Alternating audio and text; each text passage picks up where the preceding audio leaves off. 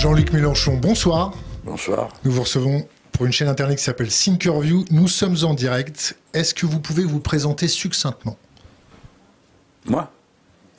Je m'appelle Jean-Luc Mélenchon et je suis candidat à l'élection présidentielle. Euh, voilà. Comment vous faites pour tenir toute, toute cette pression depuis tant d'années? Comment vous faites pour tenir les attaques Comment vous faites pour encaisser Comment, comment euh, Jean-Luc J'ai dû tirer le bon numéro du code génétique, j'ai aucun mérite. Donc ça me donne une endurance physique euh, qui permet de corriger la trajectoire quand c'est pas la bonne, euh, quand on a pris trop de coups. Mais sinon, euh, d'abord, dans le style campagne présidentielle, c'est la troisième, donc il y a des choses que on aborde avec plus de tranquillité qu'à la première, où je n'avais aucune idée de ce que ça pouvait être hein, de l'organiser.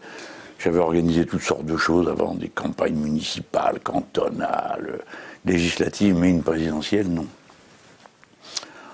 Bon, maintenant ça va, je crois que j'ai montré que j'avais quelques, un petit talent, toucher de balle, hein, pour faire des campagnes de cette nature. Et puis j'aime ça, parce que je pense que les campagnes, c'est des moments, pour des gens comme moi qui sont des militants politiques de toute la vie. Une campagne euh, électorale, c'est un moment extraordinaire.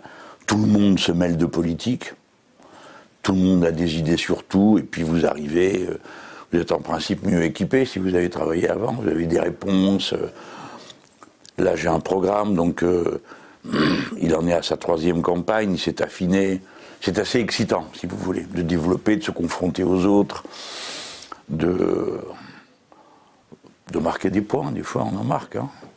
Et pour un intellectuel, euh, c'est apaisant marquer un point, parce que vous vérifiez qu'un calcul intellectuel peut se traduire euh, dans la réalité de la vie par un rapport de force. Quand je parle de rapport de force, c'est un rapport de force sur la scène politique, ça se voit pas. On ne déploie pas des soldats. hein. Donc, euh, c'est un moment très fort de démocratie, puis je suis un religieux de ça. Moi, n'hésite pas à le dire. La République, pour moi, c'est quelque chose de. C'est une idée, c'est une pratique. Donc, oui, c'est des moments très exaltés. Après, prendre des coups, euh, je vous rassure, hein, personne s'y habitue. Je ne peux pas dire que je m'y suis fait. L'acide passe sous l'armure.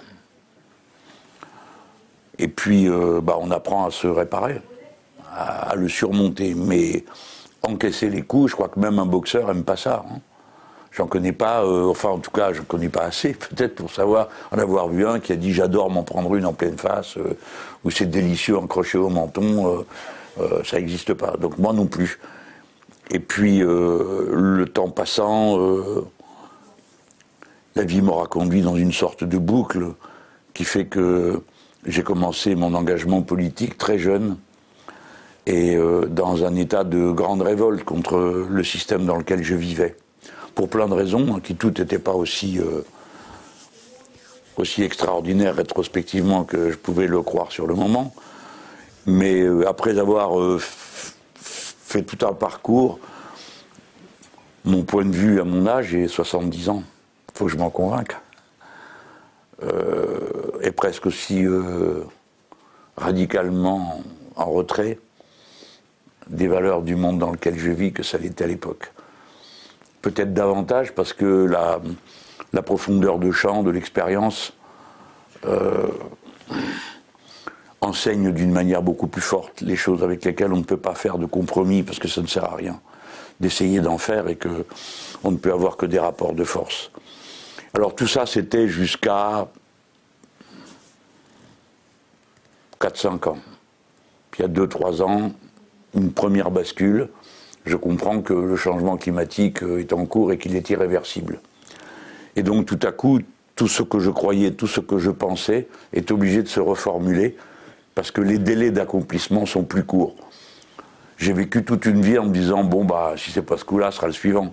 De toute façon, on finira par l'emporter. Et puis j'ai vu des belles victoires. J'ai vu 81, j'ai vu des choses auxquelles on a cru, 88. Bon. Maintenant, je sais qu'il y a un délai de temps qui fait que la civilisation humaine est à un, point de bascule. Je veux pas le. Sur le moment, quand j'ai compris à quel point euh, ça allait être grave, euh, peut-être que j'ai eu tendance à me dire, euh, à voir le tableau d'une manière plus catastrophiste que je le vois maintenant. C'est-à-dire, je me dis de toute façon, euh, la nature n'a rien à fiche de nous, elle va se réorganiser, elle va trouver un nouveau point d'équilibre, et peut-être que les êtres humains se faufileront, mais auparavant, il est très vraisemblable que l'essentiel de ce qu'on connaît ne fonctionnera plus, n'aura plus lieu. Et comme ça s'est produit grâce à plusieurs auteurs, on le sait maintenant plusieurs fois dans l'histoire, il n'y a aucune raison de penser qu'on va y échapper. Donc on peut faire des choses, mais je suis euh, sans illusion sur le fait que à la fin de ce siècle, euh, soit on aura retourné la situation, soit bon, euh, mes arrière-petits-enfants feront face à un monde qui n'aura strictement rien à voir avec tout ce que j'aurais pu connaître, vivre. Et bon, c'est la loi de la vie. Hein. Après tout, si tout d'un coup je faisais un bond dans le passé, supposons de 100 000 ans, et que je tombais sur les premières petites bandes errantes euh, d'êtres humains avec des petites sociétés euh, très organisées, très solidaires euh, pour se protéger, et je venais leur raconter ce qu'est un téléphone portable. Bon. Donc il faut voir ça dans la profondeur de l'histoire comme elle est. Et donc là, on a une tâche à faire, une responsabilité qu'on peut prendre, on la prend, on l'assume, et advienne que pourra. Prendre conscience des choses. Est-ce que ça vous a fait une petite dépression? Est-ce que c'est de la solastalgie? C'est-à-dire Non, d'abord prendre conscience, ça me fait marrer, j'ai souri parce que euh, le wokisme, comme ils disent, c'est-à-dire s'éveiller. Je vois, il y a une querelle autour de ce mot qui me fait euh, me, marrer, euh, parce que bon, je pense que c'est le fait d'ignorants euh, qui ne savent pas que s'éveiller, s'émanciper, c'est l'histoire longue de la pensée. Qu'est-ce que j'ai vu aussi qui m'a fait marrer Mais bon, ça non, c'est pas drôle, hein, pardon. Hein. Mais la lutte contre l'intersectionnalité, c'est tellement ridicule. C'est à peu près comme si vous me disiez, euh, je suis opposé à la loi de la gravitation parce que ça fait tomber. Bah oui, peut-être bien, mais c'est une loi de la nature. Et l'intersectionnalité en politique, euh, c'est de la sociologie. Il y a donc des couches qui s'accumulent de causes et d'effets. Voilà. Bon. Enfin bon, pardon, c'était pas votre question. mais comme vous avez commencé par le mot éveillé, c'est pour ça que j'ai réagi. Je me suis dit, il va me parler de ça. Ben non, c'est pas de ça dont vous me parlez. Non, la conscience n'est pas une souffrance. Hein. Ça peut être une secousse mais c'est jamais douloureux. Euh, pour moi, ça me met toujours en appétit de savoir. Et euh, je trouve ça excitant. Euh, je lis beaucoup. Je, des fois, j'ai le sentiment d'avoir trouvé une piste, alors je m'engage à fond. Je me dis, si je ne suis pas élu à cette élection présidentielle, j'irai m'inscrire en fac pour, pour, améliorer ma, ma formation et puis faire de l'anthropologie. Donc je n'ai la prise de conscience n'a. Ça dépend comment on s'est construit. Hein. Euh, moi, j'ai fait un passage par euh, Albert Camus, qui n'était pas, un passage euh, obligé pour quelqu'un comme moi, qui était un matérialiste au sens marxiste du terme ou philosophique du terme. Le passage par Camus n'était pas obligatoire. D'autant que Camus, bon, c'est pas tout à fait la famille euh, d'une certaine gauche. Bon. Mais enfin, peu importe.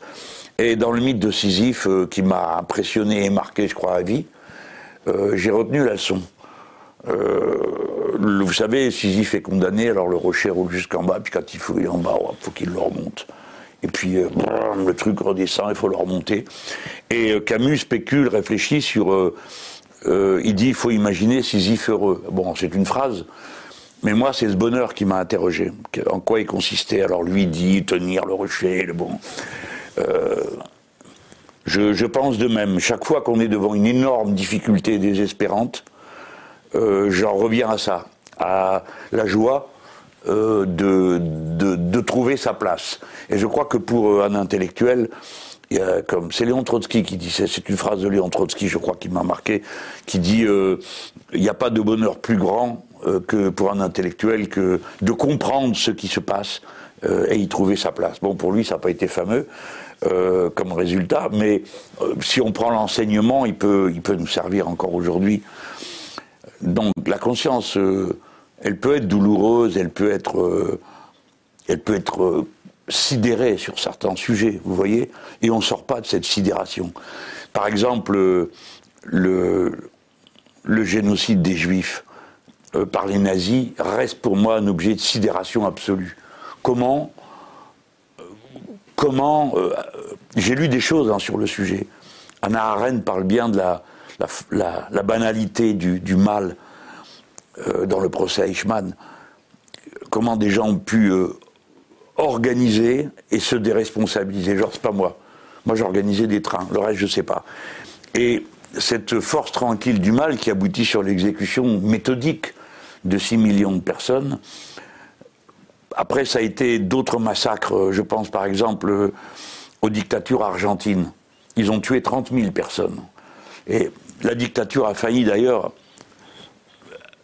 Elle, a provoqué sans doute des éléments de sa propre chute par le caractère méthodique qu'était cet assassinat.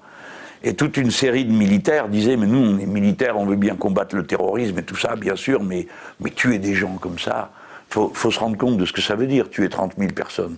Ça veut dire les ramasser, les arrêter, les numéroter. Vous savez, les bureaucrates ont besoin de ça, il faut qu'ils fassent des listes. J'ai connu quelqu'un qui tapait des listes, contre son gré. Ma grand-mère disait toujours, méfie-toi des gens qui tiennent des listes. Pas complètement tort. Mais j'ai connu une femme qui tenait une liste comme ça, contre son gré. Hein. Je ne voudrais pas que mes propos la, la blessent si elle est toujours vivante. Et le fait de l'avoir connue m'a aidé à mieux comprendre comment les tyrans pouvaient organiser des meurtres de masse avec une complicité énorme, parce que tuer 30 000 personnes, c'est une industrie. Hein. Euh, donc ma sidération dans ce domaine, elle reste la même. J'ai toujours pas compris. Euh, et c'est pas que j'admets pas, mais je suis toujours aussi euh, glacé par ça. Hein.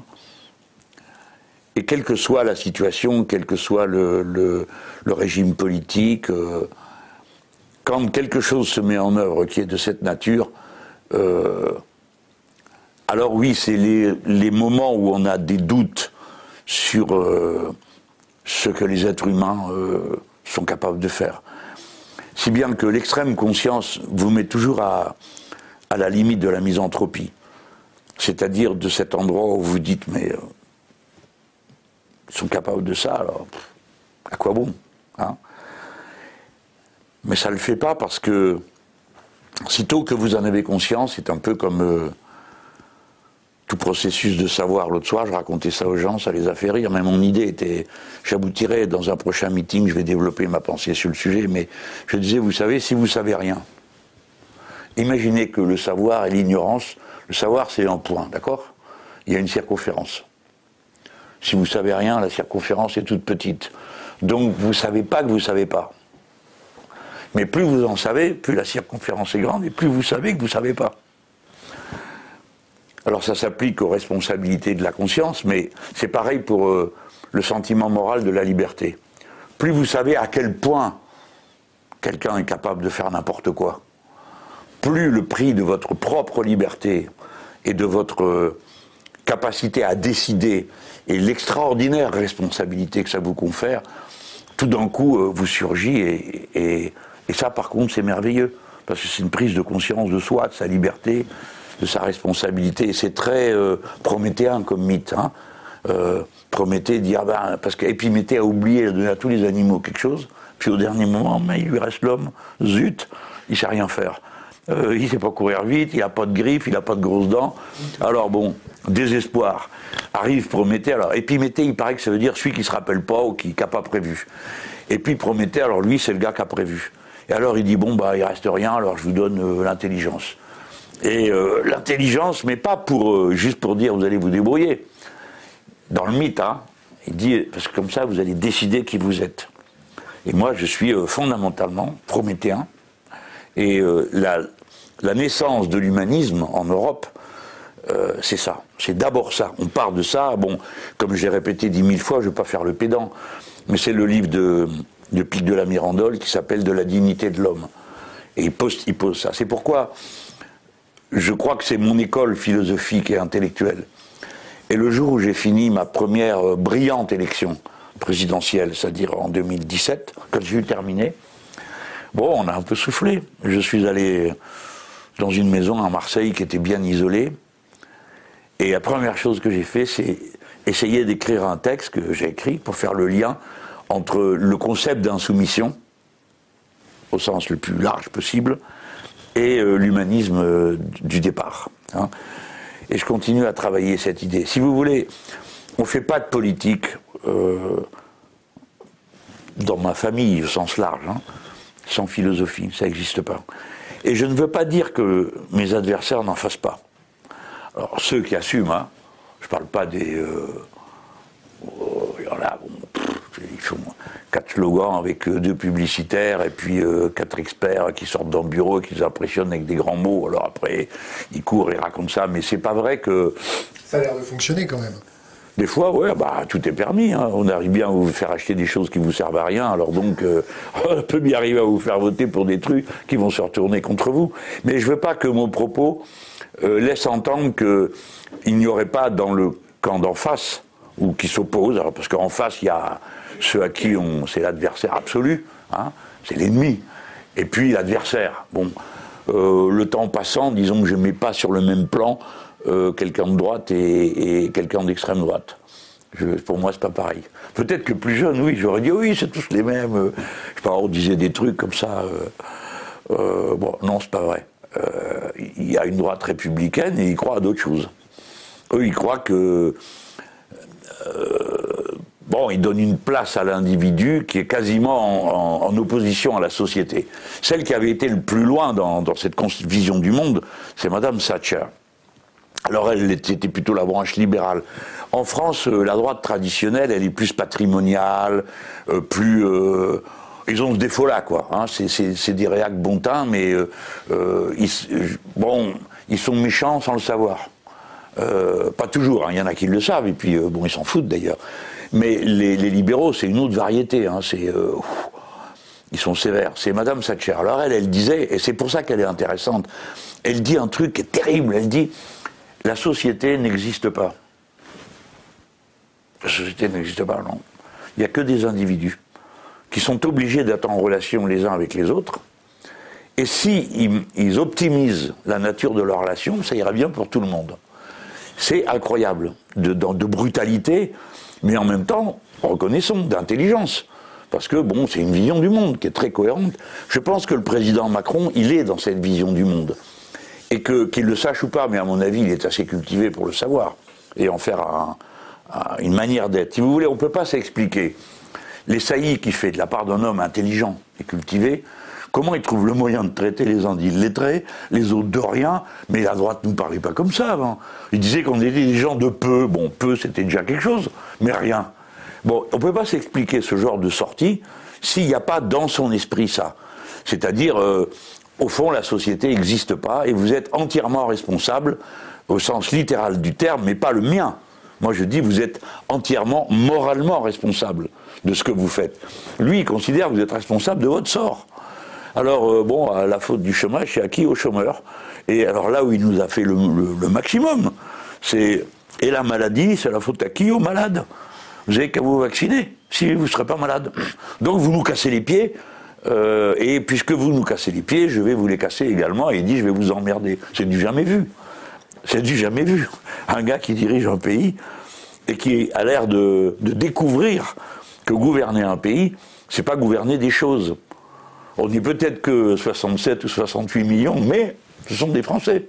Des gens avec un certain niveau de culture, pas trop habitués euh, euh, à s'en laisser compter. Ils sont disciplinés, hein, parce que vous avez vu ce qu'ils ont supporté, le confinement, le masque, pas de masque, oui le masque, enlevez le masque, remettez-le, euh, le médical, le, FP2, le, et sortez, rentrez, signez-vous un papier pour vous autoriser à sortir. Tout le monde a, a accepté cet immense exercice de dressage que ça a été. Moi j'ai trouvé les Français magnifiques. Parce que le président avait dit, nous sommes en guerre c'est complètement fou de tenir un propos pareil. Ça n'a pas de sens, on ne fait pas la guerre à un virus. Oh, on a une crise sanitaire, donc on affronte une crise sanitaire. Donc il faut des réponses scientifiques, qu'est-ce que c'est, d'où ça sort, qu'est-ce qu'on fait, et puis des moyens. Bon, alors les moyens, euh, en gros, comment on augmente l'immunité des personnes et de la société? Euh, Vous êtes vacciné Oui, oui.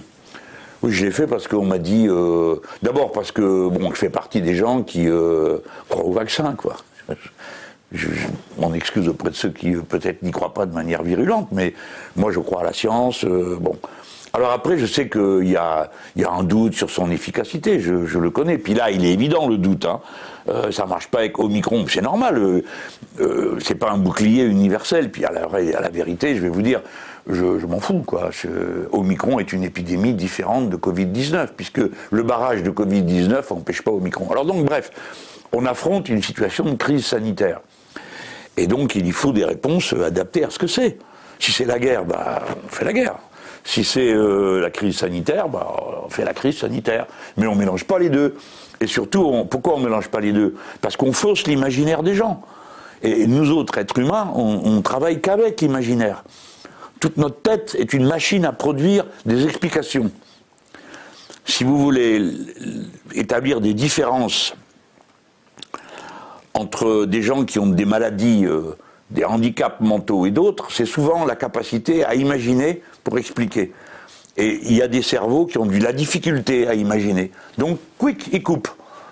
C'est-à-dire, euh, il y a un bruit violent, votre cerveau produit pas, ah, qu'est-ce qui se passe, comment je vais réagir. Il produit, c'est rien passé, pouf. Dans la vie politique aussi, on voit des gens comme ça, dont le cerveau n'a pas assez d'imagination pour se dire, tiens, il s'est passé quelque chose, qu'est-ce qu'on va bien pouvoir faire Et puis, vous avez la- la ribambelle des technocrates, euh, euh, bon, qui n'arrivent pas à comprendre, par exemple, pourquoi la population des Antilles ne veut pas se vacciner. Ils arrivent. Alors, comme ils n'arrivent pas à trouver une explication, ils en inventent. pas l'entendre. Oui, je crois que vous avez raison de dire ça. Parce que, pour une part, ils n'ont pas envie de s'entendre dire pourquoi. Mais enfin, euh, le résultat à la fin, j'ai vu sur un plateau de télé un type dire tranquillement que c'était parce que les Martiniquais euh, croyaient au vaudou. Alors là, on va- les bras vous en tombent, les Martiniquais, les premiers, disent Mais pour qui nous prend, quoi? Euh, En plus, il est vraiment il est mal tombé parce que euh, Qui la qui dit Martinique. Qui c'est qui a dit un ça? type sur un plateau, j'ai oublié son nom, mais ça m'a tellement. Bon, sur les plateaux, on entend tout, hein. Tout, absolument tout, et puis personne ne les arrête. Hein. Le gars dit ce qu'il veut, le suivant. Et oui, alors maintenant on passe la parole à monsieur machin, qui dit n'importe quoi. On passe au suivant. On est bien là, non? Euh, où? Ici. Bon, j'en sais rien. euh, Oh, ouais. ouais. Ouais, pour l'instant, ça va. Attendez, faut pas faire confiance. Lénine disait, il n'y a que les imbéciles qui font confiance. Vous êtes Mais lui, il a peut-être trop fait confiance à Vous êtes, d'autres. vous êtes toujours comme ça sur, euh, pas la défensive, mais comme un animal blessé qui s'attend à se faire reblesser. Non, je vais vous dire, c'est plus simple. Je suis malentendant de naissance. Et Bienvenue au club. il paraît que vous aussi. Bon. Alors vous connaissez le, comment se construit la psychologie euh, d'un malentendant, si vous êtes matérialiste? C'est que tant que vous ne voyez pas les gens, vous ne savez pas qu'ils sont là. Donc la plupart du temps, la vie surgit pour vous. Et donc vous passez votre temps, votre cerveau passe son temps à faut pas avoir peur, c'est pas grave. Bon, j'ai observé les gens qui entendaient mal, euh, et je me suis aperçu que beaucoup, et je me suis aperçu que je le faisais aussi, passent beaucoup de temps à bien regarder euh, par où quelqu'un peut entrer, par, euh, parce qu'on essaye quand même de rester civil. Donc, Les résistants aussi. Les résistants aussi regardent toujours qui peut entrer. ouais. Et moi, je m'assois jamais le dos à la porte. Vous non plus? Alors bon, il faut raconter des histoires. Je vous en propose une. Parce que sinon, ça fait, ça fait un peu moche. Ça fait un Allez, peu... on a le temps. Non mais non, c'est pas qu'on a le temps, mais je vous la raconte, vous l'enlèverez si elle vous gêne. Mais Mais non, non, c'est Ah vrai qu'on hein. est en direct. Ah, ouais. Ah oui, c'est vrai qu'on est en direct. Il paraît que Jesse James est mort comme ça. Un type rentre dans le bistrot et il dit ah c'est Jesse James.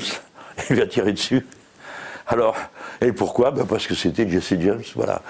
Alors euh, si vous voyez que l'art de faire parler de soi euh, en se rendant, en marchandant son pouvoir de nuisance, le plus grand cas qu'on ait dans ce cas, moi je parle, en tant que vous m'arrêtez pas, euh, je passe d'une idée à l'autre. hein. Vous connaissez le plus grand cas de l'histoire de type qui a marchandé un buzz? Le premier buzz de l'histoire, c'est vers euh, le. C'est les extraterrestres aux États-Unis, c'est ça? Non. Non, c'est pas ça. C'est le 5 ou 6e Orson siècle. là. Welles, non? Ah ouais, ouais, ouais. Non, le plus grand buzz. Ah non, c'est dans l'Antiquité euh, grecque. C'est un type qui a foutu le feu au temple euh, d'Artémis à Éphèse. Et alors, c'était une des merveilles du monde. Il dit, mais pourquoi vous avez fait ça? Pour qu'on parle de moi Pour que, dit-il, pour que la notoriété retienne mon nom. Et donc euh, les juges, horrifiés, après l'avoir condamné à mort, décident que partout où son nom serait gravé, on, l'enlèverait. Hein. Alors disons que par solidarité avec euh, cette merveille du monde incendié, je ne vous dirai pas son nom et vous irez le chercher. Mais euh, ça m'a amusé une fois de penser que la première fois que cette histoire m'est revenue à l'esprit, je me suis dit, mais qu'est-ce que je suis en train de faire? Je répète le nom d'un salaud qui avait calculé son affaire pour faire du buzz, et quand même, 25 siècles après, à cause de moi, on parle de lui. C'est pas un peu de la cancel culture, ça? De la? Cancel culture. Ouais. La cancel culture, en France, ça a bien commencé. On a foutu par terre la Bastille. Donc, euh, euh, bon, ça veut rien dire. Ils ont inventé un nom. C'est normal que les gens changent les statuts de place.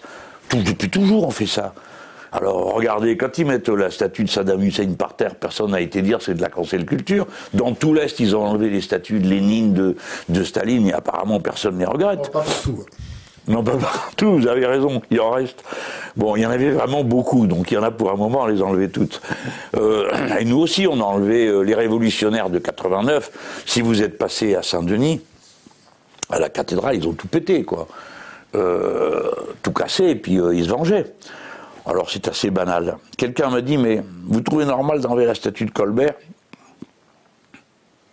Moi perso, je réfléchis. Avant, avant de crier, juste deux secondes, dire, mais pourquoi des gens intelligents que je connais veulent enlever la statue de Colbert? Bah Parce qu'il a fait le, code noir. Et alors, le code noir, c'est un code, pour ceux qui n'auraient pas suivi l'histoire, qui prévoit les punitions, les conditions dans lesquelles les esclaves sont traités. Alors évidemment, vous avez des gens qui viennent, qui disent, c'est pas faux, hein, qui disent, ah oui, mais c'était l'époque. Heureusement qu'il y avait un code, parce que comme ça, c'est moins pire que de laisser faire les gens n'importe quoi. Oui, mais ça, c'est pas un argument. On peut comprendre que ceux qui sont les descendants soient absolument horrifiés. Chaque fois qu'ils croisent la statue d'un type, qu'à imaginer comment tabasser, parce qu'ils en avaient une peur bleue, des esclaves. Hein. Ils ont, les esclaves ont passé leur temps à se révolter, c'était pas des gentils euh, dans un coin, ils ne sont pas laissés faire. Et donc on peut comprendre que des gens soient horrifiés à l'idée qu'on mette en statut un type qui a inventé des trucs pareils. Et puis que les gens intelligents aussi soient horrifiés. Et disent, mais je comprends pas comment... Bon, euh, ok, c'est l'histoire, mais on n'est pas obligé de célébrer ça. Je vous donne un exemple, parce que là, vous pensez que je suis un peu loin, mais je peux revenir sur des choses plus concrètes. Vous vous installé au Sénat. Vous êtes un gars de gauche, vous avez été élu, comme moi. On vous met à votre banc dans la gauche de, l'hémicycle, c'est-à-dire à la gauche du président, et vous avez une énorme statue. Énorme, hein Il est marqué dessous Saint-Louis. Déjà, vous dites, eh oh, c'est la République laïque ici, ou quoi? Pourquoi il est saint, celui-là? Il s'appelle Louis IX, non? Alors après, vous allez chercher dans les bouquins, maintenant même plus besoin, il y a le moteur de recherche, Wikipédia. Puis vous apprenez que ce Saint-Louis. Euh, rendait la justice. Bah oui, tu parles qui rendait la justice. Le mec, il a inventé la, punition du blasphème par le percement de la langue au fer rouge et euh, la rouelle pour les juifs. Après, a brûlé quelques Torahs et décidé de les foutre dehors. Euh, les juifs ont été expulsés de France une fois. C'était une habitude dans l'Ancien Régime de persécuter les Juifs quand euh, ça les occupait. Euh, bon, ils prenaient une mesure comme ça, onze fois. Bon. Euh, on ne peut pas dire que ça a marché fort d'ailleurs, ni contre les protestants. Toutes les répressions religieuses n'ont jamais rien donné d'autre euh, que rien du tout et beaucoup de souffrance pour rien. Les protestants, ça n'arrêtait pas. Pour un oui, pour un non. Alors, et que je te mets l'édit de Nantes, après je te le retire. Euh, alors bon, ils mettaient les dragons à domicile pour convaincre les gens d'être chrétiens, catholiques. Vous imaginez le, mode de persuasion qu'un dragon euh, pouvait faire. C'est Louis XIV qui faisait là à Montpellier, à la statue de Louis XIV, elle est tournée vers les Cévennes. Le gars, il est roi de France, il est persuadé qu'il a reconquis pour euh, les âmes dans les Cévennes. Alors vous voyez, la, politique, parce qu'on n'en sort pas, c'est tout le passé, l'histoire, le présent, comment tout ça se mêle, et à la fin, chacun nous produit un résultat. Et il y a un type qui a essayé de faire le malin et de penser qu'il était le producteur officiel euh, d'un résultat qui n'existe pas. Il s'appelle Monsieur Zemmour. Et avant ça, vous avez Madame Le Pen. Alors ils pensent qu'eux, ils incarnent ce qu'ils appellent la tradition. Donc dans leur esprit, le futur est un passé toujours recommencé. Mais c'est malheureux, ignorent que euh, ça n'existe pas. Ça n'existe pas. Ce qu'ils disent n'a jamais existé. La France n'a jamais été comme ça. Euh, ou alors très peu de temps, et dans certains milieux. La France n'était pas unifiée par une religion. Il y en a toujours eu trois, les juifs, les protestants, les catholiques. Et puis euh, maintenant, il y a les musulmans. Et, puis il y a aussi les bouddhistes. Hmm? Et les apostats. Ah ça va de soi, mais ceux-là, ils mourraient vite. Hein. Je ne vais pas me lancer sur les apostats. Si, si, si, si, si, si, Alors, c'est pas le sujet. On se fait un coup d'apostat. On a dit L'apostasie. Alors, l'apostat est celui qui a renié Dieu. On va juste faire un tout petit bout d'histoire, pour rigoler. Hein parce qu'on est français et, qu'on aime bien Paris. Vous connaissez le boulevard Saint-Michel? C'est un lieu de manif, non? Vous savez quand est-ce qu'elle a eu lieu, la première manif, là? Ça doit être. Euh, je vais pas me tromper, là, j'ai d'un idiot. Je ne sais plus si c'est 293 de notre ère ou un peu plus tard. Enfin bref. Il y a eu à Paris une fois un empereur romain, qui n'était pas romain pour un sou, il arrivait d'Orient. Il avait deux à l'époque d'empereur. Et le premier, qui était le vrai boss, euh, fout le deuxième à Paris, on lui dit, après lui avoir massacré sa famille, il dit, toi tu vas là-bas. Paris, c'est Ploukland. Hein. Euh, il y a une île. Un arpenteur romain est arrivé après la conquête avec son bâton, s'appelle Groma. Il y a quatre petits plombs.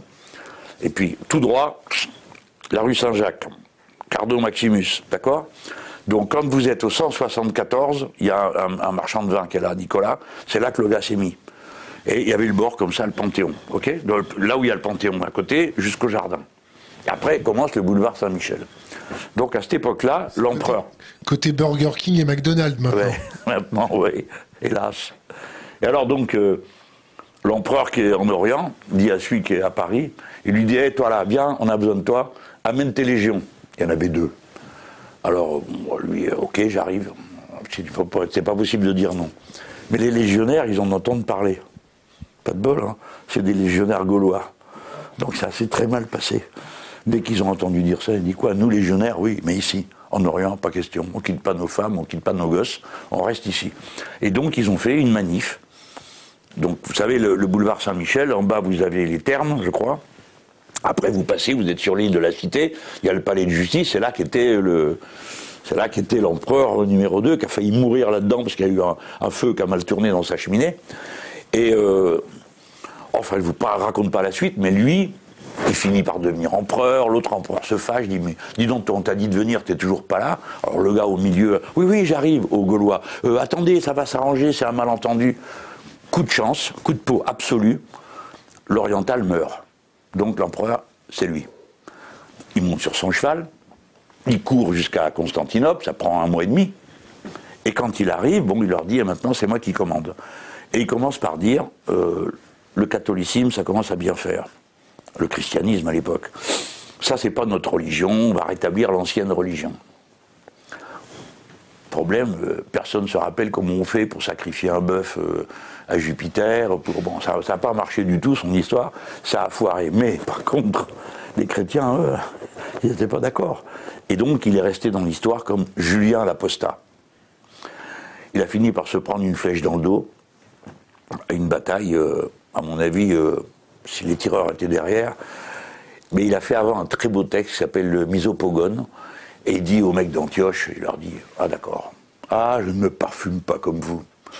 Ah d'accord, je ne me rase pas la barbe, mais l'empereur c'est moi. Alors vous allez me recevoir et vous allez vous taire et faire ce que je vous ai dit de faire. D'accord, à quoi les gens naturellement lui ont répondu, tout antiochins qu'ils étaient comme des Gaulois va te faire voir. Et donc il est mort peu de temps après, donc tout le monde en a été débarrassé. Mais nous autres Français, le seul empereur romain qui ait jamais eu chez nous, c'est un apostat. Et la France a un ancrage toute son histoire. Si on ne comprend pas ça, on ne comprend pas la France. Une de ses composantes, toute son histoire, est une histoire de révolte contre le cléricalisme. Les grandes hérésies populaires du Moyen Âge sont toutes des hérésies populaires et frappent le clergé lié à la noblesse. Le premier acte dur d'un roi de France pour affirmer son autorité, c'est Philippe le Bel contre le pape Boniface. Après, quand ils mettent sur pied, qu'ils élisent euh, Henri IV, qu'ils mettent Henri IV comme roi, c'est un protestant. Il a fallu qu'il y ait un parti royaliste qui dise nous on s'en fout de la religion. Je le disais pas trop fort, hein, mais c'est l'aîné de la branche aînée qui est roi, le reste on ne veut pas le savoir. La religion ne doit pas servir de prétexte. Un type comme Montaigne est là-dedans. Bon, ça nous a éloignés de la géopolitique, mais ça va nous permettre d'y arriver par la place qu'occupent de nouveau les religions dans la politique. Avant, de rentrer dans le côté géopolitique de la chose, j'aimerais qu'on revienne sur le réchauffement climatique, le dérèglement climatique, toutes les limites qui sont dépassées, comme la pollution chimique, le plastique, la surconsommation. Euh, vous, si vous arrivez à la place suprême, comment on va combattre ça? On va combattre ça auprès des industriels, on va combattre ça dans la tête des gens, c'est-à-dire qu'on va leur expliquer, on va pas leur expliquer, on va leur faire comprendre, on va pas leur faire comprendre, on va leur imposer, on va pas leur imposer. Comment on fait quand on a une population occidentale qui depuis 40 ans a été bercée par du neuromarketing en leur mettant profondément dans la tête que avoir une grosse bagnole, avoir des machins, des petites pépettes, aller là, bon, on s'est compris. Comment on fait? On, rase l'industrie de, la, publicité, on la rase pas, qu'est-ce qu'on fait? Alors d'abord commençons par le plus difficile dans la question. C'est les habitudes prises par... Euh, et ces habitudes, c'est une culture. Une culture, c'est toujours global, ça. Vous l'avez dans la peau, dans la chair. Euh, tout le monde s'est habitué à des actes absurdes. Moi, la première fois que j'ai entendu parler d'un rasoir jetable, il faut vous souvenir que j'ai vu mon grand-père avec le coupe-chou. Euh, alors, comme l'a vu baisser avec le temps, euh, il se mettait vers la fenêtre avec euh, le gros miroir et puis il se rasait avec le savon, le coupe-chou. Quand ils avaient vu arriver les lames, de rasoir, ils trouvaient que c'était quand même un peu. Alors, nous, quand on a vu les rasoirs jetables arriver, en plastique, pareil. Pareil, on s'est dit, oh, vous êtes fous là euh, bah, Il y a club jetable électrique. Sauf que moi j'en ai. Et des fois, ça m'arrive de me dire, il marche pas mal, hein, il marche mieux que l'autre. Forcément, si je changeais plus souvent les lames, euh, je m'arracherais moins la figure. Mais bref, c'est pour vous dire. On a pris comme ça, là je prends un exemple euh, tout petit, mais du plastique, il y en a partout. Quand vous remplacez les cuillères en plastique, ou les fourchettes en plastique par euh, des, des, couverts en bois, euh, demandez autour de vous, les gens disent Ouais, ouais, c'est bien, c'est responsable, enfin, ah, c'est pas pareil. Ils ont l'impression que le plastique n'a pas de goût, mais que le bois, si. Alors donc, euh, il ne faut pas raconter d'histoire. Il faudra profondément changer nos habitudes, nos manières de vivre. Mais par la loi, par la contrainte, par le changement? Non, commençons. Mais j'ai voulu d'abord dire ça pour, pour pouvoir d'abord dire, écoutez, ne vous racontez pas d'histoire, ce n'est pas une, affaire extérieure à vous. Je, vous mets une parenthèse. Le coût des couverts plastiques, c'est interdit maintenant. Sauf que pour, pour continuer à vendre ça, ils disent c'est réutilisable. Mais ça marche plus. on a fini par voter qu'il n'y a rien à faire. Euh, c'est ni réutilisable, ni rien du tout. Euh, vous le ferez pas. l'Empire. vous allez voir. Je, viendrai, je vais venir sur la production, parce que c'est quelque chose, moi, qui m'intéresse, la production. Mais d'abord, on commence par euh, la culture. Hein. Parce que si on nie ça, on ne comprend pas ce qu'il y a à faire. Et on ne peut pas mener les gens à la trique. D'accord? C'est essayer de gouverner par la force ou la violence, vous n'y arriverez pas. Alors, s'il va falloir changer tout ça, ça veut dire que les consciences doivent évoluer. Moi, je pense que les consciences sont mûres. Je vais vous dire pourquoi. Tout le monde sait que ça ne peut pas durer. Mais peut-être pas moi, ou peut-être cette fois-ci, pas cette fois-ci. Hein? Encore un petit coup pour la route. Euh, bon, alors, euh, bon, le couvert, euh, il est renouvelable, il est réutilisable, j'ai qu'à le laver. Bon. Donc, on est tous des êtres humains, donc on est dans la pente, toujours, bah, fait ce qui coûte le moins d'efforts. Hein. Même les révolutions. On dit qu'en général, les masses font ce qui coûte le moins d'efforts. Alors, donc c'est par l'amont qu'on va régler l'affaire. Et je ne crois pas à une politique écologique qui repose à 100% sur c'est ta faute. Parce que ça, je reconnais les libéraux derrière ça. J'ai dit la maladie, c'est le malade qui est responsable, le chômeur est responsable du chômage, le pauvre de la pauvreté. Non, c'est pas vrai. On n'a pas le choix. Et euh, il est énorme de voir le nombre de fois où on vous dit euh, euh, n'abusez pas de ceci, ne faites pas cela. Ben, t'as qu'à pas le filer si tu veux pas qu'on le fasse. Donc il faut changer et partir aussi du défi. Accepter le défi technique. L'exemple du plastique. Bien sûr qu'on ne peut pas continuer. C'est impossible. Il va bientôt y avoir plus de plastique que de poissons dans la mer. On le sait, on connaît la date. 2050, si on continue à balancer nos ordures comme ça dans la mer Méditerranée, sera un égout, il y aura plus de plastique que de poissons. D'ailleurs, on n'est pas tout à fait sûr que ce soit Perturbateurs endocriniens chez les races de poissons, changement, tout, de, tout. changement de sexe chez les mérous euh, qui Absolument, et ils sont tellement nazes. Normalement, ils, changent de sexe normalement, les mérous. Les observateurs, comme, comme ça réchauffe, ça s'évapore plus vite. Et comme ça s'évapore plus vite, c'est plus de flotte qui tombe d'un coup et plus de neige à certains endroits. Dedans, il y a du plastique. Il y a un pays où on a, dans le Mont Blanc, il y a du plastique dans la neige. Plastique qui vient de la mer Méditerranée, ou d'ailleurs, hein, enfin des mers. Souvent, je donne cet exemple, je crois que c'est au Groenland, ils ont interdit aux femmes de manger des poissons parce qu'ils sont pleins de plastique. Pas au Groenland, mais dans, les pays nordiques, euh, certains poissons qui concentrent trop de mercure, comme le saumon, le thon, sont interdits aux femmes enceintes. Plus de une ou trois fois par, an. Alors le poisson, on tient au passage, puisqu'on est sur le poisson. Euh, il s'est passé en 2013 un événement immense dans la civilisation humaine qui est passé inaperçu. Ah, vous savez pas? C'est le livre de Nabila. non, non, cette année-là, on a mangé plus de poissons d'élevage que de poissons pêchés. Donc dans le domaine du poisson, on est passé de la cueillette ou de la chasse à l'élevage. C'est euh, ce qui s'est passé euh, au néolithique quand euh, on a découvert, enfin on a découvert, il paraît qu'on a mis sur pied de manière méthodique l'agriculture. Il semble que c'est un peu antérieur, mais enfin bon. Alors on reste sur les productions. Donc il faut changer les productions. Et puis partir du plus haut niveau d'exigence, pas au rabais. Vous avez l'habitude d'avoir du plastique, très bien. Est-ce qu'on peut faire du plastique biosourcé et qui se décompose? Point. Oui, on sait le faire avec des algues, ah ben ça coûte plus cher. Alors déjà, il y a la grande rupture psychologique, la grande rupture mentale, philosophique, c'est à balle moins cher. Moins cher n'existe pas. N'existe pas. Le bon marché coûte très cher. Voilà, parce que euh, c'est toujours payé par quelqu'un, soit la nature en saccage, on soit paye avec du sang de pauvre. Hmm? Soit avec du sang de pauvre. Ouais. Et il y a un lien entre une violence sociale finit toujours par une violence dans la nature. Et une violence dans la nature finit toujours comme une violence sociale. Ça, c'est très important à bien comprendre, parce que, euh, si vous voulez, ce que j'ai gardé de mon passé de militant, vous vous rendez compte, je vous ai dit tout à l'heure mon âge. Donc moi, j'ai commencé à militer, il existait un truc qui s'appelait l'Union soviétique, et on pensait que, dans, certaines familles politiques, on pensait que l'avenir du monde, c'était le communisme, et qu'en Union soviétique, on faisait les préparatifs. D'accord? Bon, pouf, il n'y reste plus rien de tout ça. Rien, rien, pas une pierre sur l'autre. Rien, plus rien.